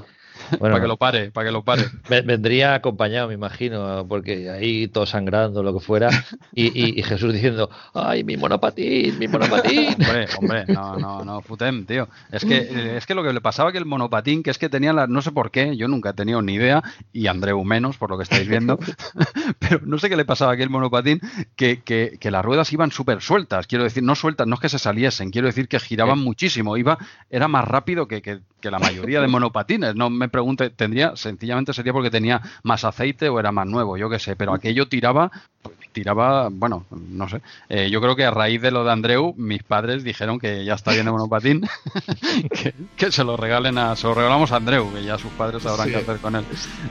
Hostia, pues Vaya, sí, sí. vaya, vaya piñazo, sí. Todavía recuerdo ahí el dolor. En fin. Hostia, no, es que claro, el, el poli aquel era de suelo duro, de estos de. No era Sí. césped- el césped artificial actual.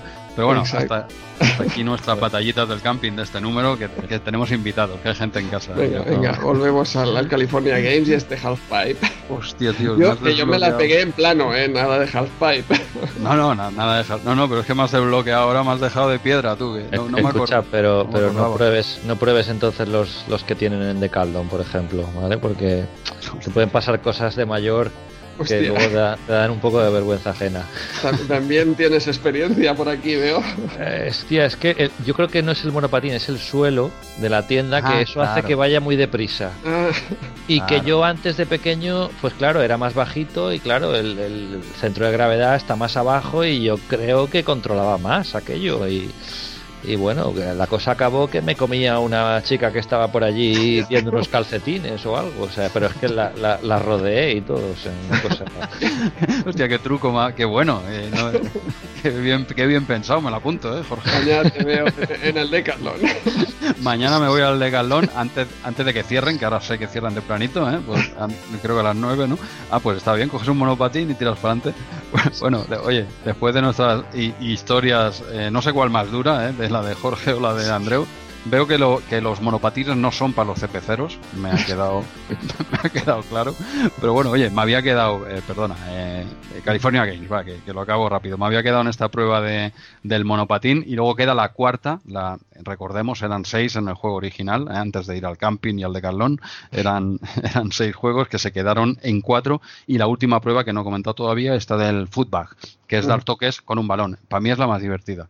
Es coger un balón y darle toques. Y, y no es al tuntún, ¿eh? tiene su truco, ¿eh? no es darle al botón y darle al botón y no, no. Si dejas caer el balón más bajo de, de tu centro de gravedad, por ejemplo, pues le das con el pie, incluso puedes girar a los lados para que le da con un tacón de cabeza. Eh, bueno, pues oye, le vas cogiendo el rollete y dices, no es solo darle al botón y venga, venga, venga, que bote. No, no, es tiene su rollete. Para mí me parece la más divertida, junto quizá con la de la bici, la primera que he comentado.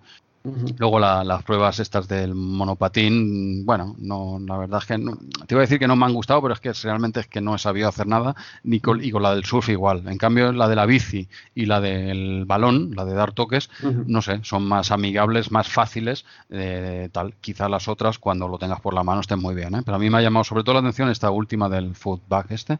Y bueno, está bastante bien, un juego que han sabido llevar bastante bien, eh, portarlo a una Lynx, a una pantallita pequeña y tal, con unos gráficos más o menos, los sprites de los personajes eh, son más o menos grandes dentro de lo que es en la pantalla esta. Bueno, es una buena conversión y yo creo que este California Games es uno de los juegos top de, de la Lynx. Este sí que dejaría un buen sabor de boca en el estreno de, esta consola porque es un juego que te invita a jugarlo muchas veces. Además son, pues eso, cuatro minijuegos, no los seis de, eh, típicos de California Games, pero bueno, yo creo que, bastante bien. No sé si lo habéis probado o, qué, o seguimos para adelante, eh, como veáis. Mm, A ver, lo que dices tú de mm, es lo del recorte de las dos pruebas del California Games clásico es algo Sí. que me llama muchísimo la atención. Pero aparte de eso es que las otras cuatro pruebas son juegos muy divertidos, ¿no? Excepto yo el, el half pipe no soy capaz de ni de girar una sola vez. O sea, es pum, me caigo tres veces seguidas y adiós, ya está. No, no, no, no sé, es que no sé, no sé cuál es la mecánica. Yo igual, ¿eh? yo igual, ¿eh, Joan? Y- Me ha pasado lo mismo. ¿eh? Sí, sí, pero las, las otras tres, la BMX es muy divertida, Sí, la del. Footbag a mí no me gusta tanto como a ti, sin embargo la del surf sí que me parece... eh, tiene- los gráficos tienen mucho colorido, está muy bien animada, Sí. eh. ¿sabes? Es, mm, se me hizo muy divertida. Siempre, lo bueno es que siempre va a haber algún juego al que te apetezca jugar. Está, yo creo que está muy bien. O sea, Ujú. este 7 que le dan, eh, se lo cambiaba al Blue Lightning con los ojos cerrados y, y me quedaba muy contento. Exacto. Bueno, decir eh, que estamos todo el rato hablando de esas seis pruebas de, del original. Las que han quitado aquí son patinaje sobre ruedas y el disco volador, el frisbee. Son la- las dos pruebas, las dos pruebas que han eliminado. No sé si Jorge y Andreu tenéis, aparte de vuestras locas aventuras con un monopatín, locas y tristes aventuras con un monopatín, queréis comentar algo más de este juego. Jorge. California, California Games, bueno, es un clásico. Entiendo que, que Joan haya elegido estos dos, ¿no? Por la trayectoria de Epics en, en Commodore, que es más histórica. Claro. Eh, yo el California lo conozco, pues eso, de, del Amstrad, pero sí, es un clásico y, y creo que sie- siempre ha sido muy divertido. Sí, decir eso, lo que acaba de decir Jorge. Epics en, en Commodore 64, como son americanos y trabajaban nativamente en esa máquina y lo hacían muy bien, Epics para los usuarios de Commodore es una de las grandes. Sin embargo, a Europa llegaban, llegaban conversiones de sus juegos y el Winter Games, por ejemplo, para Amstrad o para Spectrum no, tiene, no tenía nada que ver con el, con el Winter Games para Commodore, que era un juego de... De hecho, es el único 10 que, que hay en la historia de la, de la micromanía, aunque fue en la primera época. Entonces. Sí que, sí que cuando elegí esos juegos, efectivamente, lo que dice Jorge es que eh, ves el nombre de Pix y dices, venga, vamos a, vamos a jugar a esto, aunque sea por los, buenísimos recuerdos que tengo yo de, de esa compañía. Que en este caso además fueron los desarrolladores de la Lynx. No sé si lo hemos comentado, pero esta consola la hicieron desde Epix y realmente Atari lo que fue pues es eh, comprar eh, los derechos o realmente comercializarla como si fuera Atari, pero fue un, desarrollo de, de Epix esta, esta consola. A mí me parece el California Games de siempre, como decís, que, que tiene con todo lo bueno y todo lo malo. ¿eh? Todo lo malo es que necesita mucha práctica para, para hacer ese half pipe, incluso para, para ese, eh, esa pantalla de, de surf, ese juego de surf. Eh, son, son juegos que requieren mucha, mucha práctica. Y como curiosidad, justamente ese juego o ese minijuego de, del surf, que en este caso la ola va de derecha a izquierda en vez de izquierda a derecha.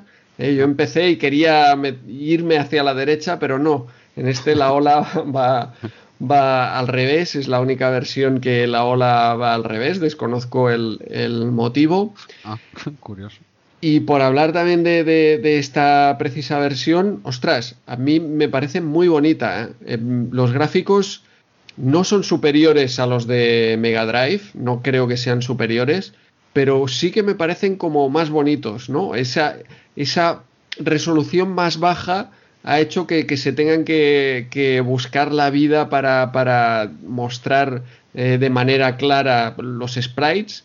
Y, y, me parecen a mí casi más bonitos que, que los de Mega Drive, ¿eh? mejor conseguidos. Obviamente los de Mega Drive con, con, toda esa mejor resolución pues son mejores, pero yo estos me, me parecen particularmente atractivos para mí. Mm, Tiene su, tiene su encanto. Pixelar, pixelar en, en de muy baja resolución, sí. sí, no, no, pero es verdad, ¿eh? tiene, tiene su, uh -huh. su, encanto, aunque no son mejores, por supuesto, uh -huh. que, que, otras versiones superiores. Uh -huh. Pero bueno, pues eh, ya tendríamos un poco finiquitado este, este California Games y seguimos avanzando en la revista, que hoy otra vez, otra vez nos va a salir un programa larguito, a algunos les gustan y a otros eh, seguro que no tanto, aunque no lo dicen, ¿eh? pero yo estoy, yo estoy, convencido, pero bueno, eh, no, no alargaremos mucho más esto. Damos un salto a la página 56 y doy paso otra vez a, a Joan, que tiene, tiene faena que, que, se gane el sueldo, ¿no, Andreu? Y traemos aquí invitados que se ganen el, el sueldo. Eso es, eso es. Vale, muy bien. Página, tenemos en página 56 Ahí estamos. Oberon 69 de, de Diabolic Software para, para GLL, que es una compañía de nuevo cuño que decide lanzarse a finales de los 90 al, al, al futuro y programar para nuestras máquinas de 8 bits, eh,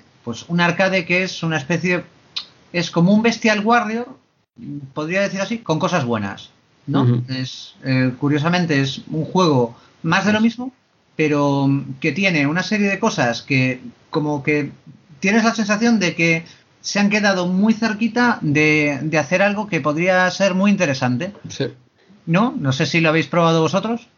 Sí, sí, no, yo creo que es lo que, lo que comentas. Yo de este juego no esperaba absolutamente nada. Es un, un, arcade así en vista lateral, como comentas, tipo Bestial Warrior, pero sin tanto disparo y sobre todo con mucha menos dificultad. Este juego te, te deja jugar, te deja avanzar algunas eh, pantallas. Y la verdad es que me ha sorprendido gratamente. Me parecía aquí un juego de, segunda prácticamente. Y es interesante, pero llega tarde, ¿no? Es. Eh, esto ya quizá ya se había hecho y los 8 bits pues ya estábamos en, en la parte final. Eh, este juego eh, 3-4 años antes y publicado por Dynamic pues eh, seguro que tendría notaza, que ya, ya tiene buena nota pero además sería recordado. Y, y como ha sido pues eh, por esta GLL software que llegan aquí que son unos visionarios que se apuntan a los 8 bits un poco tarde pues por eso quizás no lo recordamos. De hecho yo no lo recordaba para nada. Efectivamente. No. el juego tiene tiene algún detalle como digo que es como muy interesante. Lo primero que es más llamativo es el marcador con con esta caricatura eh, que está como animada y que está constantemente eh, cuando te disparan pues se queja o que está no sé dice como, cosas que te chocan un poco no de repente te cargas a un enemigo y dice toma cerdo eh, sí. que dice bueno esto al santo de que viene no y tiene detalles como que a mí también me chocaron un poco como que la energía la recobras eh, contratando, bueno, yo, por, perdón por romper la línea blanca del programa, ¿no? Pero es que la, la recobras contratando prostitutas. Ah, bien, y, co correcto. Efectivamente, y, y, te y te como que lo dan a entender lo que estás haciendo, ¿no? Eh, poniendo, hablando de una censura, ¿no? Poniendo un letrero como muy simpático de, las imágenes que vienen son censuradas por la Comisión Espacial o algo parecido.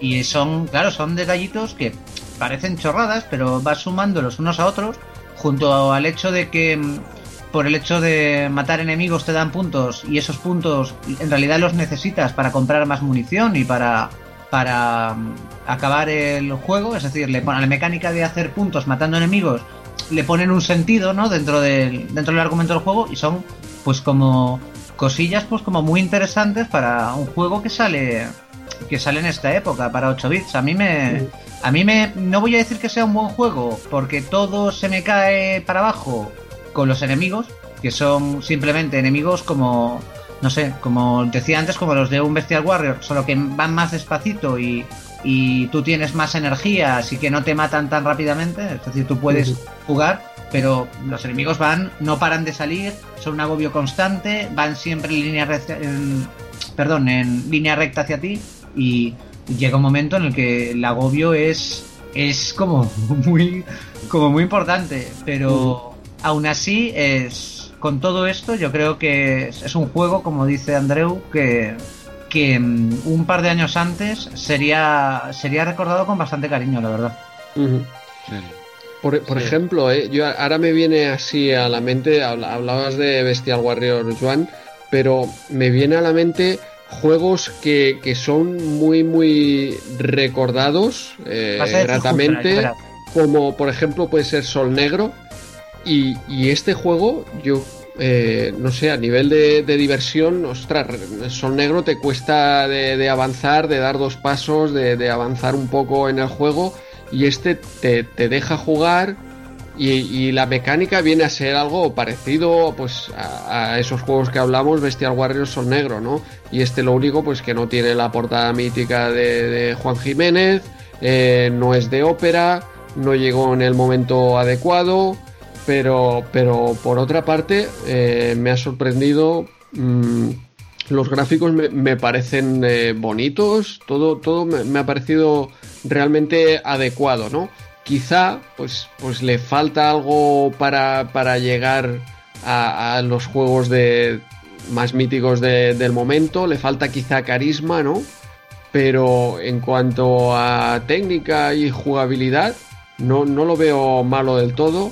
O por lo menos lo que decía básicamente, ¿eh? que, que comparado con, con otros que se recuerdan con mucho cariño eh, y que para mí quizás sean peores. Eh, El juego no es que no es que llegue tarde, que sí, que llega tarde, pero es que la compañía también llega tarde. Sí. Eh, recordemos también que GLL, después de esta aventura, digamos, frustrada en, en los 8 bits, se dedicaría a hacer recreativas y a hacer videojuegos de, de recreativas. Que te- yo creo que tendría un éxito más bien similar al que tuvo eh, en el software de 8 bits. O sea, realmente no recordamos nada, nada bueno Ahora mismo, así que, que se nos venga a la mente. Este juego, pues, bueno, pues lo que decís, ¿no? Quizá el modo 1 tampoco le sea especialmente agradable. Eh, bueno, la resolución le, le permite los decorados así futuristas, pues igual le pegan. Pero sí, no, no parece que tenga mucha mucha enjundia, ¿no? No, Fijaos claro, tam- yo no lo he probado en Amstrad, ¿eh? porque es cierto, es siempre lo- los CPCeros, ostras, cuando te encuentras un juego así en modo 1 te, te echa un poco para atrás. Eh, yo lo, lo he visto en Spectrum, que entonces como es lo que estás acostumbrado a ver en Spectrum, pues eh, no, entonces no, no te llama la atención negativamente. Ya. Bueno, reca- recadito, recadito, Andreu. Yo creo que tenéis, tenéis la piel muy fina, ¿eh? los, los CPceros, pero bueno, eh, sobre, sobre este juego yo poco voy a decir ya todo lo que habéis dicho vosotros. Para mí, yo lo vi y digo, hostia, Bestial Warrior. Este juego es el, es el Bestial Warrior. Y nada, en todo caso, destacar, no sé si Joan me puedes aclarar esto, pero esto es verdad que tenemos que ir rescatando bebés. Este es el objetivo un poco del Sí. juego. Bien. es Cuatro, que- cuatro bebés exactamente, eh, perdidos, raptados por extraterrestres en una colonia espacial. ¿Que se los quieren comer o algo? ¿O qué? Y se los quieren dar de comer a sus crías, sí, por lo visto. Vale. Eh, Cor- correcto, o sea, la, la- la pantalla de carga no la perdáis, ¿eh? que sale un tío disparando y una señora con un bebé en las manos, la, la estoy viendo, la- tengo una captura aquí que no sale en micromanía, juraría, ¿no? Pero Claramente la- esa señora es una de las mujeres de la noche Ah, eh, vale. que te recargan la energía durante el juego. y, a- y aparte es, es eh, babysitter, ¿no? Dijéramos cuida a bebés de, de día. De día porque se le ve abrazando al niño y luego delante está el cachas, o sea, tiene tur- doble turno, ¿no? Turno de noche, turno, turno. Es una rec- reconversión laboral. ah, Ya sabes que ahora a las 11 para casa. Ah, exacto, claro. Ahora se, se dedica más a cuidar a, lo- a hombres más pequeñitos, dijéramos. Bueno, simplemente quería preguntarte eso, me ha llamado la atención, que tienes que rescatar bebés que se los quieren comer un poco, un poco de aquella manera todo. Y, y ya está, y decir, para que yo lo he visto y digo, esto es un Bestial Warrior. Y no tengo muy buenos recuerdos de, de ese juego. Pero bueno, pues no sé, yo y, creo y que... otra cosa más, por cierto, Sí, si, dale, alguien dale. Quiere, si alguien quiere ponérselo en YouTube, aunque solo sea para escuchar la música de la versión amiga, eh, es impresionante. Vale, la, en la, la música de Amiga... Sí, es, es un, un juego español con que la versión de Amiga es, yo creo que es peor que las de 8 bits, porque es- los gráficos están hechos, los colores están elegidos con, con un gusto pésimo y se empasta todo en la pantalla. Sin embargo, la música es la música es sensacional. Sí, pero la música, creo sí, yo sí que lo he probado una amiga, ¿eh? Me parece que solo la tiene en, la pantalla esta de carga, que sale esta señora de día y de noche, y, y en el menú. Me parece que en el eh, in-game solo tienes Sí, sí, no, FX, in-game, ¿verdad? in-game son. Sí, lo- ya te digo que es la versión de Amiga la he visto en YouTube. Creo recordar que in-game es, es a tiros, pero la, pantalla, sí. la música de la pantalla es, es brutal. Lo, lo sé porque buscando documentación de esto en, en blogs y tal, todos coinciden en escucha esto y tal. Me metí en YouTube y efectivamente la, No, la música de la música de Amiga es la música de Amiga es guay. Lo recomiendas. Bueno, pues yo no me haría mucho más daño con este juego y, y seguiría, seguiría dándole, si os parece bien. Muy bien, pues este mes nos saltamos la consola Sega, consola Sega 8 bits, la Master System, porque pasamos a la hermana mayor, consola Sega Mega Drive, también aparece aquí por primera vez en Micromanía, creo recordar. Y eh, de los dos juegos que salen aquí, comentaremos el eh, Super Hang-On. Eh, Super Hang-On, pues que es la, la conversión de la recreativa del Super Hang-On. Atención porque eh, no hablamos del Hang-On de- del 85, eh, sino de la, siguiente versión, el Super Hang-On. Eh, a mí el Hang-On era una máquina que, me tenía enamorado por, esa, moto de plástico donde te subías y podías conducir. Para mí eso era, era flipante y eh, poder tener esto en casa en el momento pues era la bomba ¿eh? estamos hablando de un juego de, de motos perspectiva trasera en, en el arcade con una velocidad de, vértigo y, y esta conversión de Mega Drive que a pesar de que aquí en Micromanía nos dice pues que es como tener la recreativa en casa y que seguramente nosotros lo recordamos en el momento como tener la recreativa en casa y que básicamente que, que- puedas tener ese juego tal cual la versión de Mega Drive en casa pues ya es muy muy espectacular pues hoy en día cuando comparas uno con otro porque los puedes probar fácilmente con, con los emuladores el MAME etcétera pues ostras eh, se ve la versión de, de Mega Drive eh, muy lenta ¿eh? Claro, en el momento comparábamos quizá con 8 bits y veíamos un juego de, de motos muy ágil, pero hoy en día se ve la, diferencia de velocidad con la recreativa es realmente remarcable. Eh, diferencia en velocidad, pero también hablamos de diferencia en resolución, en, en escalado, eh, etcétera. Incluso el accidente en Mega Drive, eh, la moto no, no explota. Son cosas que, que hoy en día, eh, pues es una versión que no se nos, que yo no recomendaría jugar si puedes jugar eh, al arcade, como podemos hacer hoy en día, que puedes elegir Claro. cualquiera de las dos pero tiene el mérito ese, ¿no? Que, que- que en el momento pues era, era alucinante tener esto en casa y que como, como siempre Sega nos daba un poco la versión eh, casera porque ya sabemos que las recreativas estaban hechas para, para echar monedas y para echarte rápido y en casa pues querías un juego con más durabilidad así que aquí le añaden el, modo este de juego original donde eh, puedes eh, configurar la moto, el chasis, las ruedas, el motor, eh, todo esto que ya conocemos de, todos los juegos de, carreras y hace que tenga un poco más de, durabilidad el juego en casa. Que por cierto aquí en Micromanía con- confunden el modo arcade y el modo original. Eh, lo ponen al revés de, de lo que realmente es en el juego. Vaya. Eh, Bueno. No sé, los otros, vosotros eh, le habéis probado este Mega Drive. Esto, dejo- doy paso al resto de la redacción, que se sigan ganando ahí el sueldo. No, yo no. Jorge, ¿no, ¿no lo habéis probado este? Eh, Eh. Lo que decíais, el, el recuerdo del arcade de la recreativa con, con su cabina, bueno, con su moto ahí en la que te subías y ya está. Lo mismo. O sea, jugar de crío es la típica máquina que jugabas porque veías la cabina y después de jugar dos partidas dices, uff, madre mía, esto es un sacacuartos. Eh, es mi recuerdo del hang-on, de que flipabas viéndola, pero Eh, Yo creo que era de estas que duraba 30 segundos montado y encima. Eh, pero de, de la Mega Drive no. Jamás no. De hecho, hasta que leí la. Vi esto en la revista, no ni siquiera me acordaba yo de, de este juego en Mega Drive. Sí, No, sí, no, como comentáis, eh, perdona Jesús, en la, la- el arcade era pues eh, pasas un como mucho un checkpoint, ¿eh? te acercas al segundo como mucho, pero era to- toda la eh, esencia de montarte en la moto, ¿eh? era toda esa vivencia de, de poder eh, tumbarte en, en- en la moto y disfrutar más de, de un, una atracción que no de, de un videojuego, ciertamente.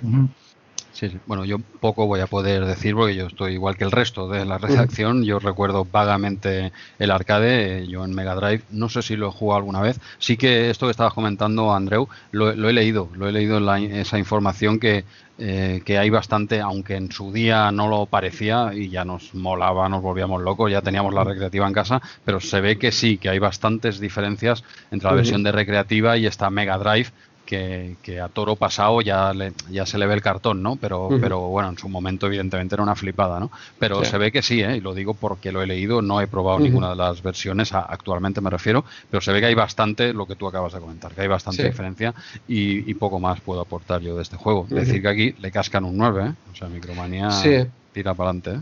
Sí, sí, porque aquí, en- digamos, en, en las capturas te, te parece un gran juego.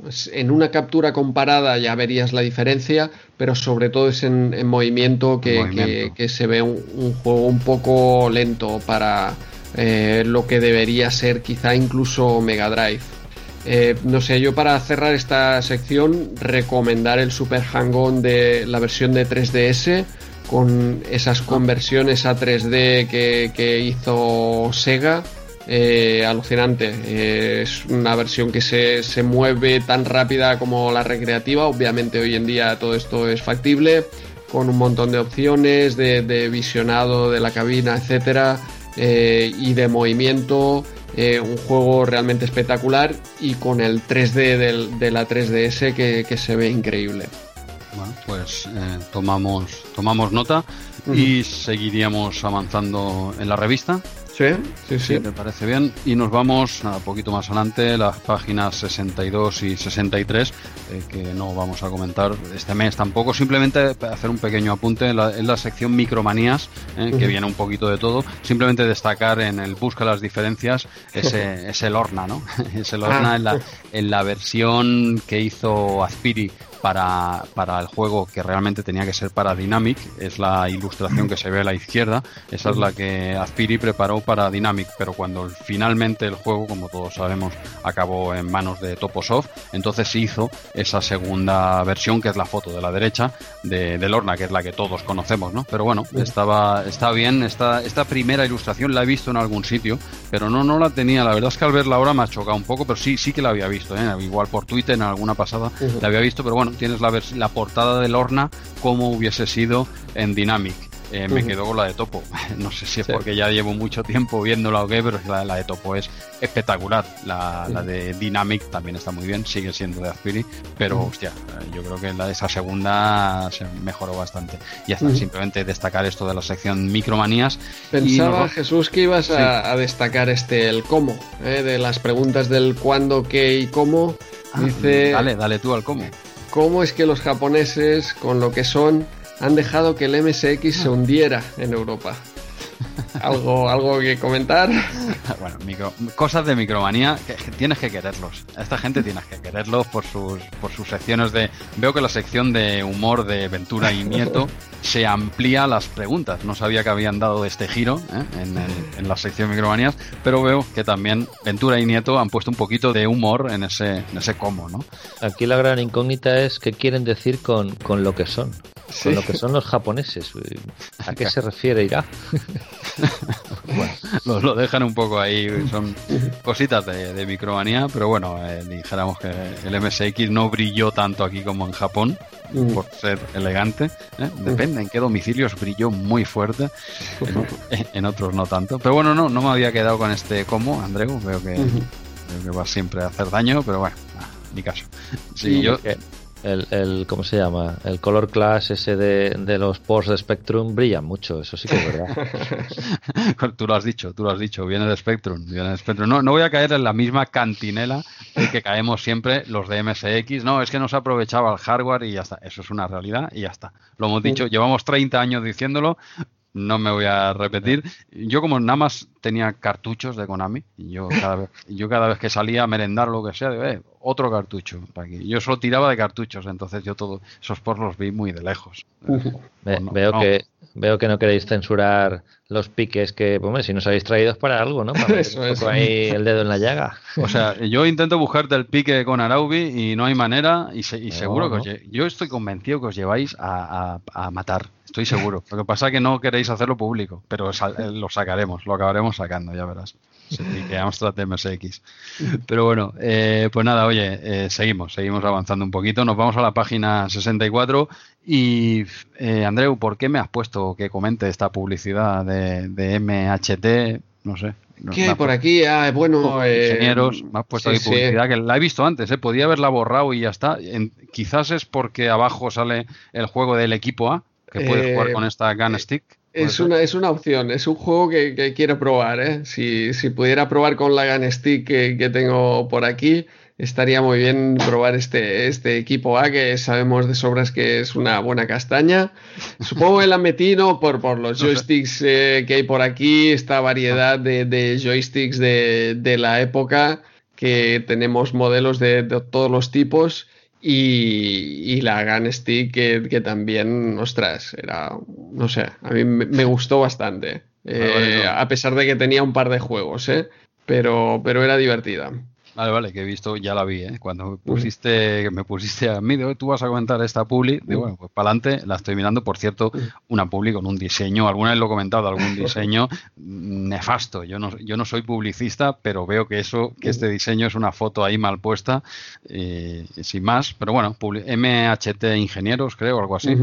Eh, lo de ingenieros me lo has puesto tú, porque yo no veo que ponga aquí ingenieros por ningún lado. Pero bueno, M- MHT, perdona, Ujú. MHT y con su Gun Stick, otros jueguitos y tal. Una publicidad nefasta que el que quiera perder dos minutos de su vida, pues que se pase por la página 64 y, y se la mire.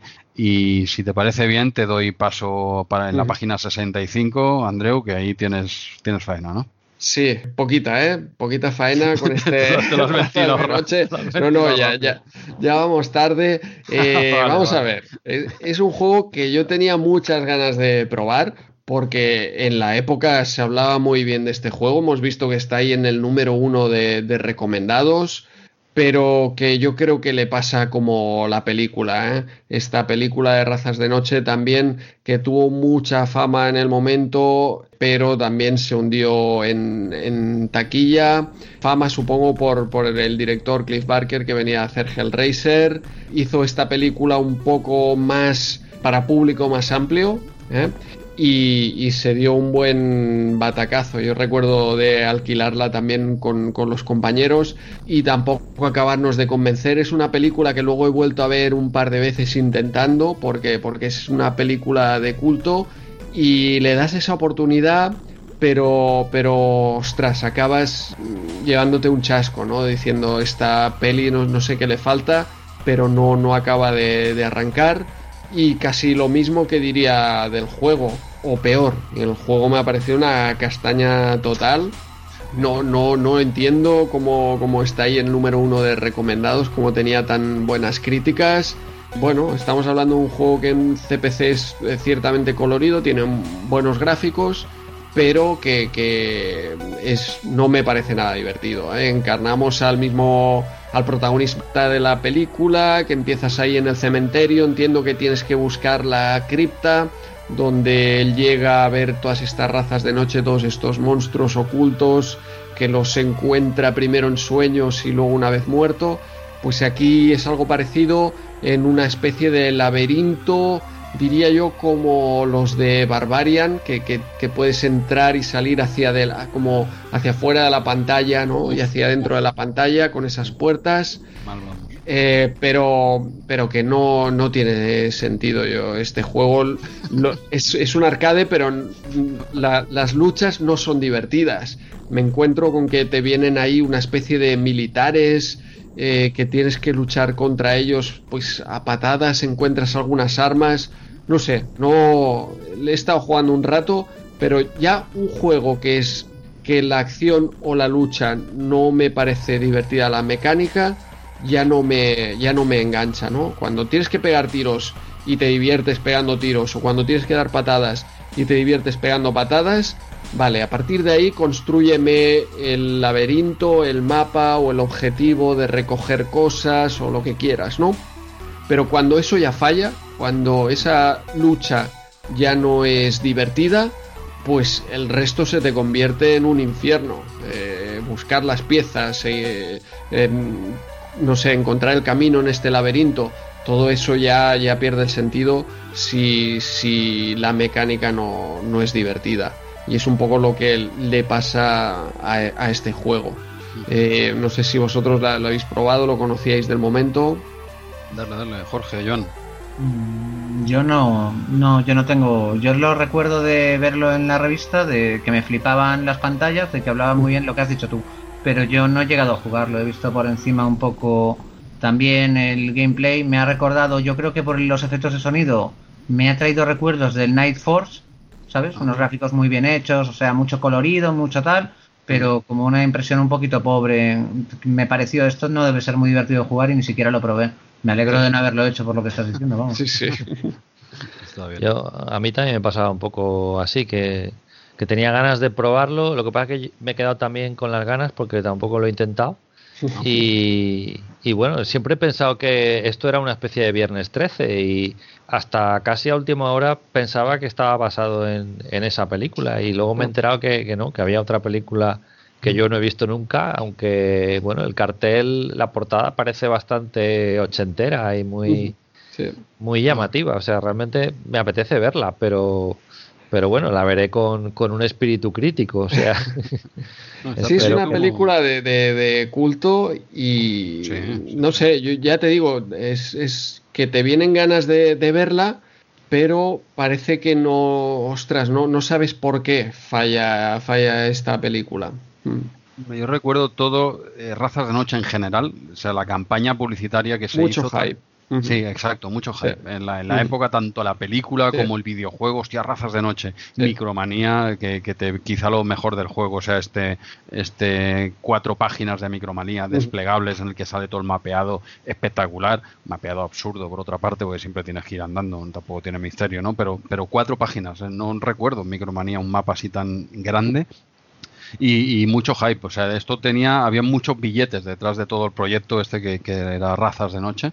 Y, y, sí, sí, sí, yo lo recuerdo. Incluso la película, ahora me ha venido, aún queda resto de ese hype, porque viendo que venía este juego, me conseguí la película, ¿eh? la busqué, dejémoslo ahí, en un, no era en streaming, ¿eh? la tengo, ahora la tengo en un disco en un videoclub y ahora la he metido dentro de un disco duro, fíjate, que con la, lo que es la magia, para verla, ¿no? Pero me ha dado un poco de pereza, ¿eh? Ponerme con esta peli, pues tú ya fuera, ya me comentaste, Andreu, antes de grabar y tal, y hostia, esta peli, ojo, ¿eh? Y mira que le tenía otra vez ganas y me has quitado la gana, no la, ve, no la he visto, y, uh -huh. pero sí, sí, recuerdo una, una gran campaña publicitaria con todo lo que tenía que ver tanto con la película como con el juego. Y ahora para el juego no lo he probado, pero sí que he estado echando un vistazo en un poquito en YouTube y lo veo monótono, vamos, uh -huh. eh, horrible. Eh, en 16 bits al menos tiene buenos gráficos, pero, uh -huh. eh, pero lo veo súper monótono, súper monótono, sí. bastante aburrido y en 8 bits ya, o sea, súmale eso además con unos gráficos ya bastante más justitos, ¿no? Uh -huh. Entonces, pues también bajona, tanto, tanto razas de noche, razas de noche, sí. nada, bajona total.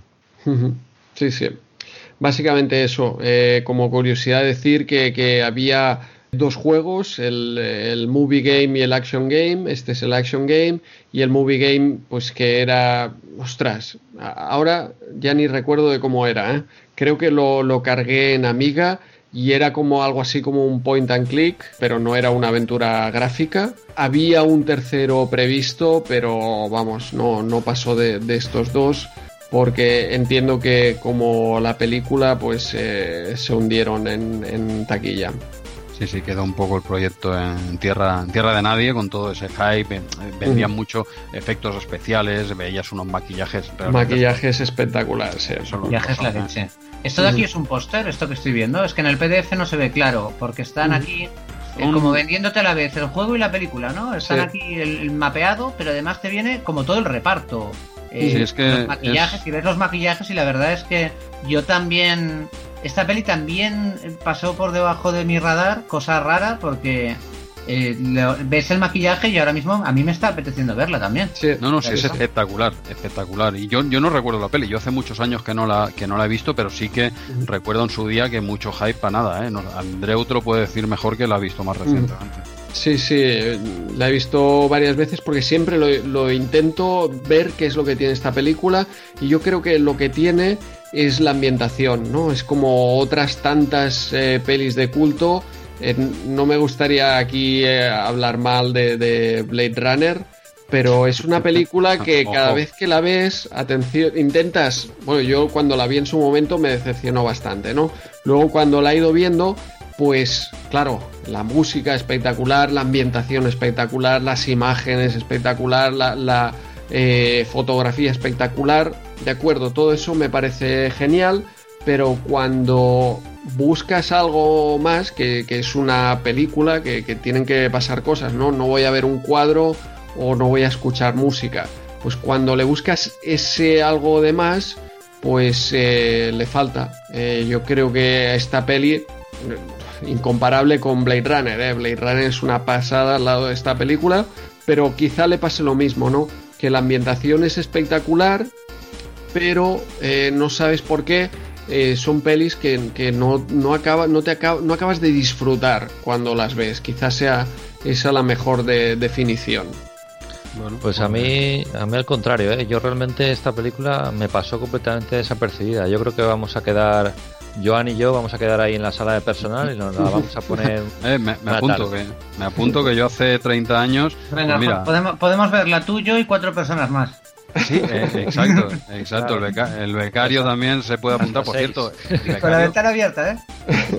Sí, no, claro, hay que ponerla con la ventana abierta. Pero bueno, que sepas que el becario te ha jodido dos euros, porque no ha vuelto, ¿eh? Con, con el café. Y yo creo que mañana tampoco va a venir a. Bueno, iba a decir trabajar, no le pagamos. Pero yo creo que este becario va a ser el sexto que vamos a tener, porque este no aparece por aquí, ¿eh? Habrá No dicho, para una pero vez. ya se sacó dos euros. Exacto, dice, para una vez que me dan algo, me piro. O sea que hemos perdido los dos euros, bueno, los he perdido yo y el café. Pero bueno, oye, pues nada, eh, ya hemos dado bastantes palos a, a razas de noche y ese yo diría que podríamos seguir dándole caña, que, que se nos hace en las tantas ya. ¿eh? Sí, bueno, sí, ah, sí. total, como estamos en toque de queda, tampoco pasa nada. Tampoco íbamos a ir a ningún lado, ¿no? Sí, hasta las seis no podemos ir al after Ah, pues, pues nada, oye, tenemos rato aquí, ya nos hemos quedado encerrados aquí en la redacción, pues eso, a las seis iremos a desayunar allí al after este que conoce Joan. Pues llegamos a esta, a esta lista de, de publicidad que comentábamos, de la página 73 a la página 87. De hecho, aquí ya la primera página te dice prepara tu lista de regalos. eh, claramente aquí eh, haciendo mención pues a, a las navidades, eh, que hacías aquí tu, tu lista de regalos. Y se- sí, sí, sí. Seguimos, Jesús. Sí, sí, pues vamos a la página 88, si no me equivoco. Hostia, es que estoy mirando aquí el listado este y ojo, eh, eh, realmente se me cae la baba ahora viéndolo. Tú, tú imagínate, en la época esto tenías que volverte loco. Pero bueno, el, listado, venga. el listado de juegos, dices. Sí, De sí, sí. Sí, Sí, es, pero- es- o sea, esto un niño, la verdad es que te, te vuelve loco, eh, si lo ves. Y a mí me ha llamado la atención en la primera página de publicidad, en la portada del UN Squadron, ¿qué demonios pinta ahí Charlie? Charlie, Charlie ya- Sheen tú ya UN ves. Squadron, pero qué...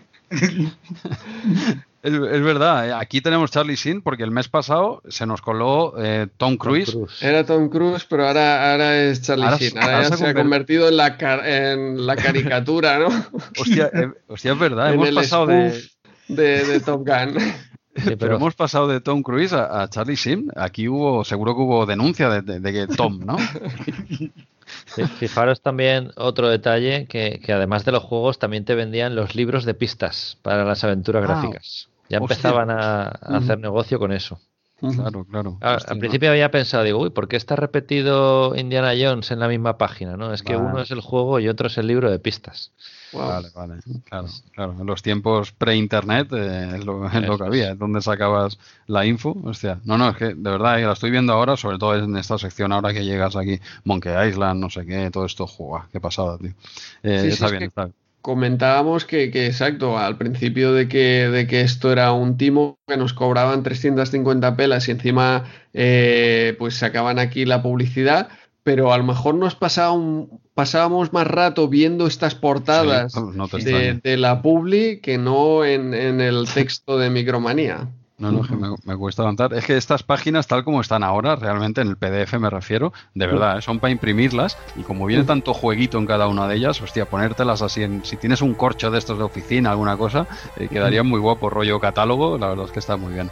Pero, pero bueno, venga, va, me, me está pasando como de crío, me estoy aquí quedándome aquí embobado con, el- con todos los cromos estos de juegos, eh, pero nada, eh, pasar, daré un salto directamente a la página eh, 88 y viene, ahora sí viene la guía completa de Loom, Ujú. una guía que se queda, que no le llega a la suela de los zapatos a Chris, eh, que ya desmenuzó el juego el mes pasado, Micromanía vas tarde. Cristian ya nos dio todos los secretos de este juego el, el mes pasado, o sea que, que nada, pero si alguien no nos escuchó, pues oye, aquí tiene la guía completa del juego, esta vez sí, nosotros ya lo tratamos el, el mes pasado, así que saltaremos este gran, este gran juegaco de, de Lucas, Loom, y nos vamos a la página 99, si no me equivoco, que tenemos un reportaje completo de La espía que me amó, otro juego que también tocamos el mes pasado, por lo tanto, eh, no lo vamos a hacer ahora, aunque aquí es donde viene realmente desglosado el juego, eh, pues sobre todo con ese mapeado ¿no? a doble página espectacular.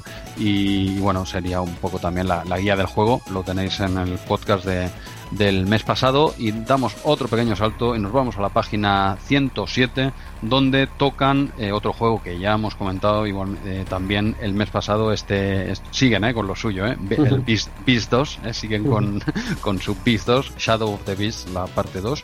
Y aquí pues también nos viene igualmente el juego completamente. Veo que el mes pasado nos avanzamos a unos cuantos juegos que vienen bastante más desglosados en este número de la revista.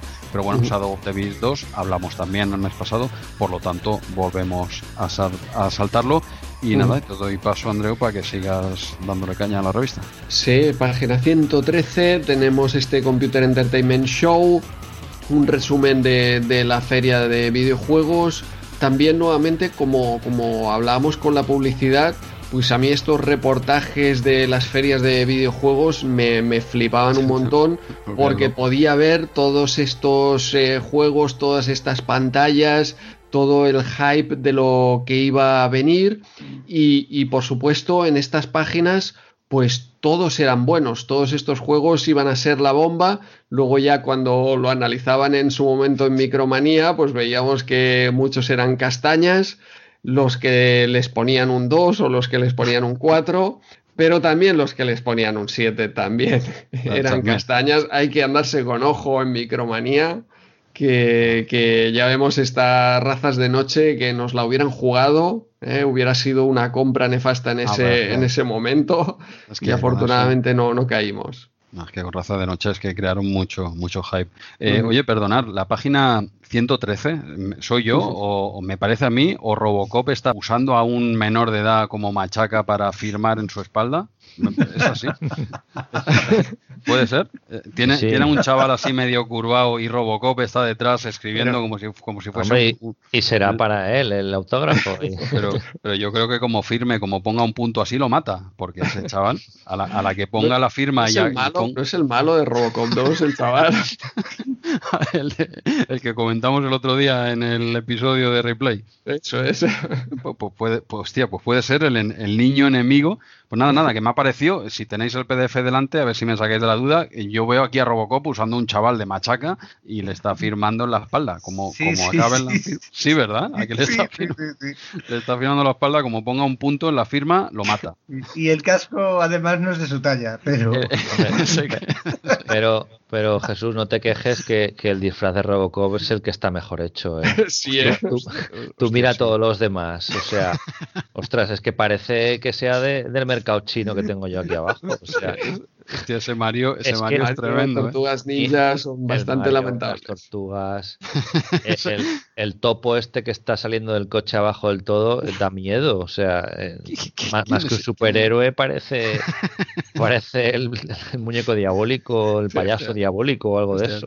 No tiene, no tiene desperdicio esta primera página, por favor, página 113 de Migromanía, parar vuestros el podcast, poner una pausa y por favor, mira, a ver qué foto es la más mm, grotesca de las que son seis aquí, a ver cuál es la más dura, porque, porque el Mario que sale arriba también, déjalo estar, ¿eh? Sí, sí, Sí, no, sí. no. El Mario ese tiene un bigotazo que, que yo creo que no lo tiene así, o sea, no lo tiene con esa forma así de, de chef francés, ¿no?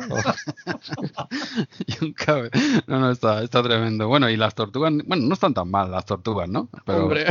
El color, el color, yo creo que ese color no es, es Sí. más oscuro, ¿no? Es un verde más, más No, intenso. no tenían la licencia, yo creo. ¿eh? Pero bueno, eh, nada, nada, oye, pues si queréis reíros un rato, poner esta, esta página 113 que no tiene desperdicio, pero hostia, me ha fallado aquí Robocop, ¿eh? Yo creía que era más bueno con los críos y tal, y mira cómo, mira cómo los utiliza cuando no le graban tú, no sabía que le estaban grabando.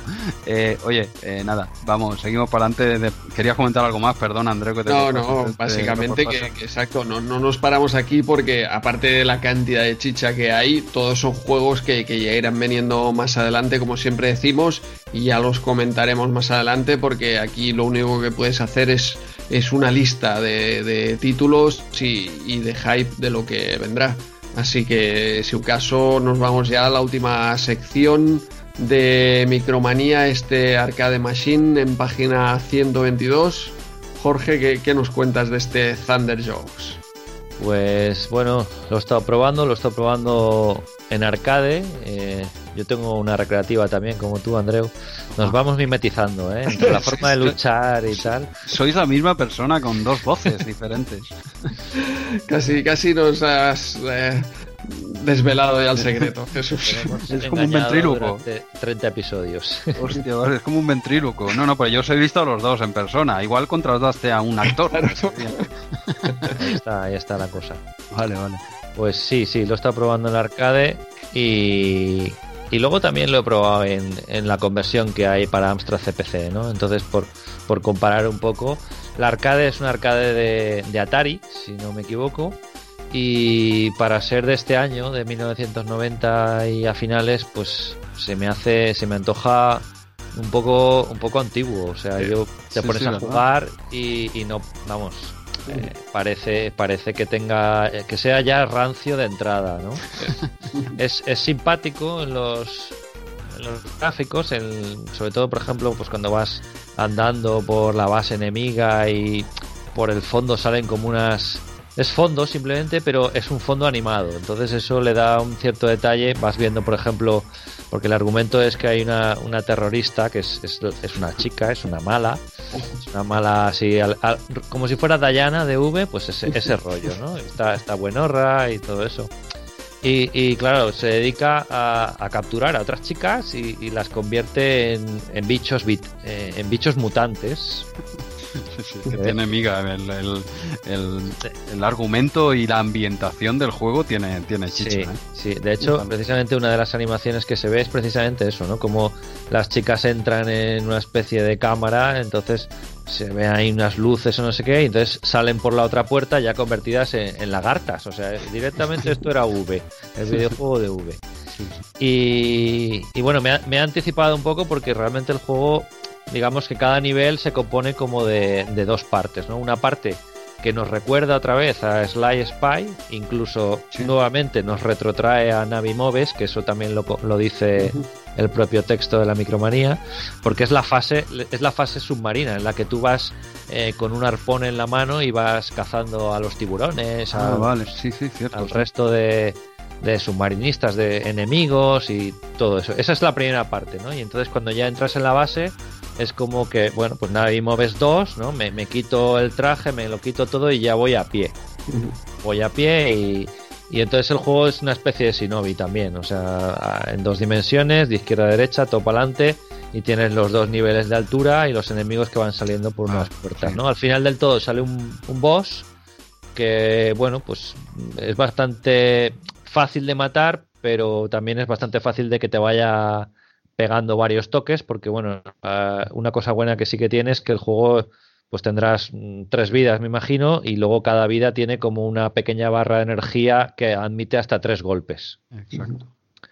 Y, y nada, luego supongo que, que la fase 2, bueno, porque sí que la fase 2 eh, llegué, llegué me, me- me terminé lo que es el primer nivel y llegué a ver el principio de la fase 2 que se repetía el, el esquema, ¿no? Sí, es, es todo el rato, creo, Jorge, por lo que yo he visto en Sí. eh, un long play en YouTube y va alternando lo que tú has comentado, ¿no? Un poco la fase de submarina, eh, que, que va por eh, debajo del agua y no sé qué, y con un scroll multidireccional, dijéramos, y luego con esa fase plan Shinobi, ¿no? Dijeron, Sí. con el, el sprite más grande en este caso y tal, pero va y luego vuelve otra vez al agua. Dijéramos que, que va alternando todo el rato. No he visto que salga de ahí, ¿eh? Sí, sí, yo creo que se repite eso nivel tras nivel. Luego, como curiosidad también, pues en lugar de salvar niños, pues efectivamente salvas a, a las chicas, ¿no? A las chicas que estaban a punto de, de convertir en, en mutantes, pues las salvas, ¿no? Pulsando una especie de, de interruptor así hacia abajo, ¿no? Como si fuera un interruptor de estos de una gran estación eléctrica de que hay que desconectar la luz. Y, y entonces en ese momento se para la acción. Fijaos que si hay un enemigo que está por ahí disparando, no sé, no sé qué, pues es como que ya hemos terminado esa sección. Y, y bueno, vienen las tres chicas ahí, ¿sabes? Nos dan unos abrazos, nos dan unos besos, nos dan unos, unos arrumacos ahí muy, muy interesantes. Yo, hay otra, otra arcade que también me ha recordado un poco a, a- que tiene esa, esa parte, ¿no? Que es la parte, es, es la segunda parte de Caveman Ninja, que sería Joe Ah, vale. Joe Mac Returns, ¿vale? Que, Vale, vale. que entre, entre fase y fase, cuando te, cargas al monstruo, pues sale una pequeña animación con unas, sí, unas gracias con, con las chicas que son sí. Eh, de la prehistoria, pues eso, hacen ahí un poco de paripé, que es más, es más cómico que otra cosa, ¿no? Aquí, aquí también es cómico, pero, pero bueno, hay, hay unos arrumacos ahí importantes. No, no, aquí un poquito las vestimentas de las chiquillas y todo. eh, De hecho, la escena final del juego, que por cierto os la he enviado por el chat de Skype, si queréis echar un vistazo, eh, la escena está cachonda. Además, eh, si a dos players, pues tienes aquí a cada, Exacto. a cada jugador le vienen tres chicas a felicitarle en ropa interior. No, gráficos ahí son divertidos, por supuesto, pero oye, están en la época te mirarías esto con cierto cariño, ¿eh? Eh, ojo, ojo, ¿eh? Porque sale Sí, sí. también alguna así muy ligerita de ropa ¿eh? durante el juego. La, la gracia de esto debe ser eso, jugar a dos players. Seguramente el disfrute es mucho mayor. Claro. Sí, sí, yo, yo lo he jugado. Me, me he pasado el, primer- el, el enemigo de, me parece que es la fase 2, ¿no? La- viene la del agua, luego vendría la Sí. primera, plan Shinobi y enemigo final, ¿no? Sí, yo es que a todo eso le llamo fase 1. Ah, vale, pues, pues nada, he llegado a la fase 2 y poco más porque he visto, digo, es que aparte Sí. no es muy complicado el juego, ¿eh? te deja ir avanzando y tal, pero es que lo he visto muy monótono y tal. No, no es mal juego, ¿eh? pero bueno, lo he estado probando un rato y tal. Eh, Es Digo, de, es de, sobre todo la parte que ya vas a pie, es de recordar en qué momento sale cada enemigo y por dónde sale. Y entonces estar prevenido para que no te pille de sorpresa y poco más. Re- recordar también un detalle en esa fase y es que hay un punto intermedio en el cual hay como una especie de trampa, que realmente tampoco lo es, es simplemente un camino alternativo para llegar al mismo, al mismo boss final. Entonces tampoco sé exactamente si es que el camino de abajo es más difícil o el de arriba es más fácil. Eso ahí me, me quedo un poco más perdido. Vale, no sé, eh, Andreu, Joan, ¿alguna cosita que aportar de este, de este juego? Joan, No, yo con este juego no, no. Ya nada que añadir a lo que habéis dicho vosotros, la verdad. Básicamente, también como comentaba Jorge, parece un juego ya antiguo, ¿no? Esto vuelve a llegar tarde, tiene unas animaciones un poco raquíticas, eh, los gráficos se ven como, como antiguos también. Es un arcade un poco raro, pero yo creo que lo peor de todo son, son las animaciones, que no, no te ayudan no ayudan a la jugabilidad, no son fluidas y entonces eh, el juego ya no se ve fluido y esto pues eh, perjudica bastante a, a la jugabilidad, yo creo. Una, una pregunta, Jorge. Sí. Eh, supongo que será por el emulador que, bueno, he usado, lo juega con Mame, ¿eh? pero el scroll a veces pegaba, eh, rascaba, dijéramos, o aquí me lo ha hecho muchas veces. Entiendo que es cosa del emulador, ¿eh? supongo. A, a mí no, No, vale. pero vamos, yo también he usado Mame, claro. O sea, eh, yo Mm. tengo una recreativa, pero Sí, sí, que, que usas el mame, pero quería saber, digo, a ver si es que este juego realmente pues tenía tirones de scroll que lo dudo, ¿eh? De algo, algo tendré mal, no sé por qué, pero me hacía al- algunos tirones ahí un poco raros. Digo, esto dudo mucho que un juego saliese al mercado con estos tirones, ¿no? De vez en cuando me lo hacía, no, no sé el motivo, vale, vale. Entonces el juego original entiendo que no, que no lo tendría. Pero bueno, eh, simplemente decir que en un long play, el que también le echa un vistazo para ver cómo iba avanzando la cosa, porque digo, esto es todo el rato lo mismo, dos tipos de juego. El long play dura media horita, 28 Ujú. minutos, de hecho, el que yo he visto, o sea, en media hora tienes ventilado, ventilado este Es, juego. es posible que sean cuatro fases eh, hasta llega, o sea, cuando llegamos al, al- al boss, eso sería fas- una fase, entonces Vale. cuatro de esas, porque al menos en, en Amstrad CPC dice que son cuatro niveles, pudiera ser que en la arcade también, ¿no? Vale, cuatro dobles, dijéramos que incluyen eso, el Sí, agua y el exacto. plan sin por Exacto. decirlo de alguna forma. Muy bien, no sé, Jorge, si tienes algo más que aportar del juego, que tú eres el que le has dado más caña. No, por comentar si acaso la, la conversión a CPC, que gráficamente no está mal, pero es, yo diría que es un poquito más difícil de jugar. Es la dificultad, por ejemplo, cuando estás nadando en el agua, eh, los tiburones empiezan a venir y te empiezan a rodear y muchas veces es complicado. Muchas veces eh, igual lo más cómodo es tirar para adelante para intentar que no, que que no te salgan, porque es que te van saliendo un tiburón detrás de otro. Aunque te lo cargues, te va a salir dos más. O sea, es lo que te iba a decir. A veces lo mejor es tirar para adelante ¿eh? y te deja el juego, te deja ir avanzando. Al final dices, yo voy tirando, si es que acabo antes. Pero, pero bueno, pues nada, si os parece bien, ya tenemos este, este juego ventilado y prácticamente finalizamos la, la revista pasando antes por la página 135 y que eh, hacían un concurso de, de esta máquina de esta recreativa del Robot Blasters, un concurso que espero que no ganase también Carlos Pérez Green. No, no, no nos dijo nada, ¿no? Cuando se pasó por RM30, Andreu, o también la tenía al lado de la de Willow. Eh, No lo sé, no lo sé, ya verás, seguro que, que se la llevó, pero bueno, en todo caso podemos buscar a ver a quién, quién se llevó este Road Blasters, que es un concurso que, que yo no recordaba para nada, así como el de Willow lo recordamos todos, Sí, este sí. quizá pasó más desapercibido. Suscribo tus palabras, tal cual. Sí, sí, no, yo es que me acabo de enterar prácticamente preparando el programa, ¿eh? Cuando vi esto aquí, de hostia, concurso, eh, otro concurso de un arcade, solo recordaba el de Willow, pues, pues nada, eh, espero que no se la sinceramente, que no se la llevase Carlos, porque ya sería, un- no nos dijo nada. Yo es que creo que para esta época yo ya, yo ya no leía la, la micromanía. Ya Mm. estos números ya los estoy viendo muy nuevos todos para mí. Sí, muy, pues, aún, pues aún queda, ¿eh? Está- estamos Sí. por la 30, te Sí. quedan todavía 50, 50 long plays, Jorge. Sí, sí, bueno. Hombre, algo, algo haremos. Tendrás que dar el salto a los 16 bits. Y, no sé, long plays, ya, ya que no lo conseguí con MSX, quizá dar el salto a Amiga. ¿Qué te parece? Long plays de Amiga. No sé, no sé, yo creo que el ERTE me parece una opción más... ¿Te, te quieres ir al este con el becario? Pero, pero bueno, pues nada, nada. Eh, faena, faena. Queremos long plays y queremos también Retromanía 30 TV por parte de Joan cuando le apetezca. Será un placer volver a disfrutar de los vídeos tan divertidos de Retromanía 30 Y, TV. y te- y tenemos un proyecto por ahí pendiente, ¿no? Estaba... Sí, eso mm, quería retomar, eso es lo que habíamos hablado en su momento, quedó, bueno, por cosas del coronavirus y el momento en el que pasó, eh, quería retomar Retromanía 30 TV, el- aprovechar para hacer el- los capítulos que faltaban en el capítulo 1, tal, aportar alguna sorpresa, decir respecto de todo esto que el proyecto de Retromanía 30 TV que lleva sin actualizarse unos meses, eh, pues obviamente con la situación que estamos pasando, eh, eh, afecta un poco al, a mi capacidad para generar contenido ahora mismo, pero que no es, un, no es algo que haya olvidado, sino que probablemente tenga que darle un- una pequeña pensada, pues igual cambiar el formato y no hacer vídeos de 20 minutos, sino hacer pequeñas píldoras de vez en cuando, que es como más fácil de hacer una edición de 5 minutos que en lugar de una de 20, que exige que- dedicarle mucho tiempo, ¿no? Pero que próximamente, eh, y si estáis atentos a Retromanía 30 en, en Twitter, eh, probablemente pueda, pueda comunicar alguna sorpresilla y sacando ya alguna pildorita, algo, algo, quizá no toda la revista, pero sí algún, algún juego destacado y, y ofrecer un, un poquito de humor que también nos viene, ¿no? Sí, de todas maneras yo me estaba refiriendo a otro que tenemos entre manos, los cuatro. Yo lo dejo así, que por si acaso algún día... Ah, Tenemos no, no te más- acuerdas. Sí que tenemos faena. Tenemos un montón de proyectos. Ahí, ahí, ahí sí que me, me enrollo yo más. Sí. Pero bueno, luego lo hablamos fuera de Sí. Sí, sí, veo van a venir novedades por un tubo.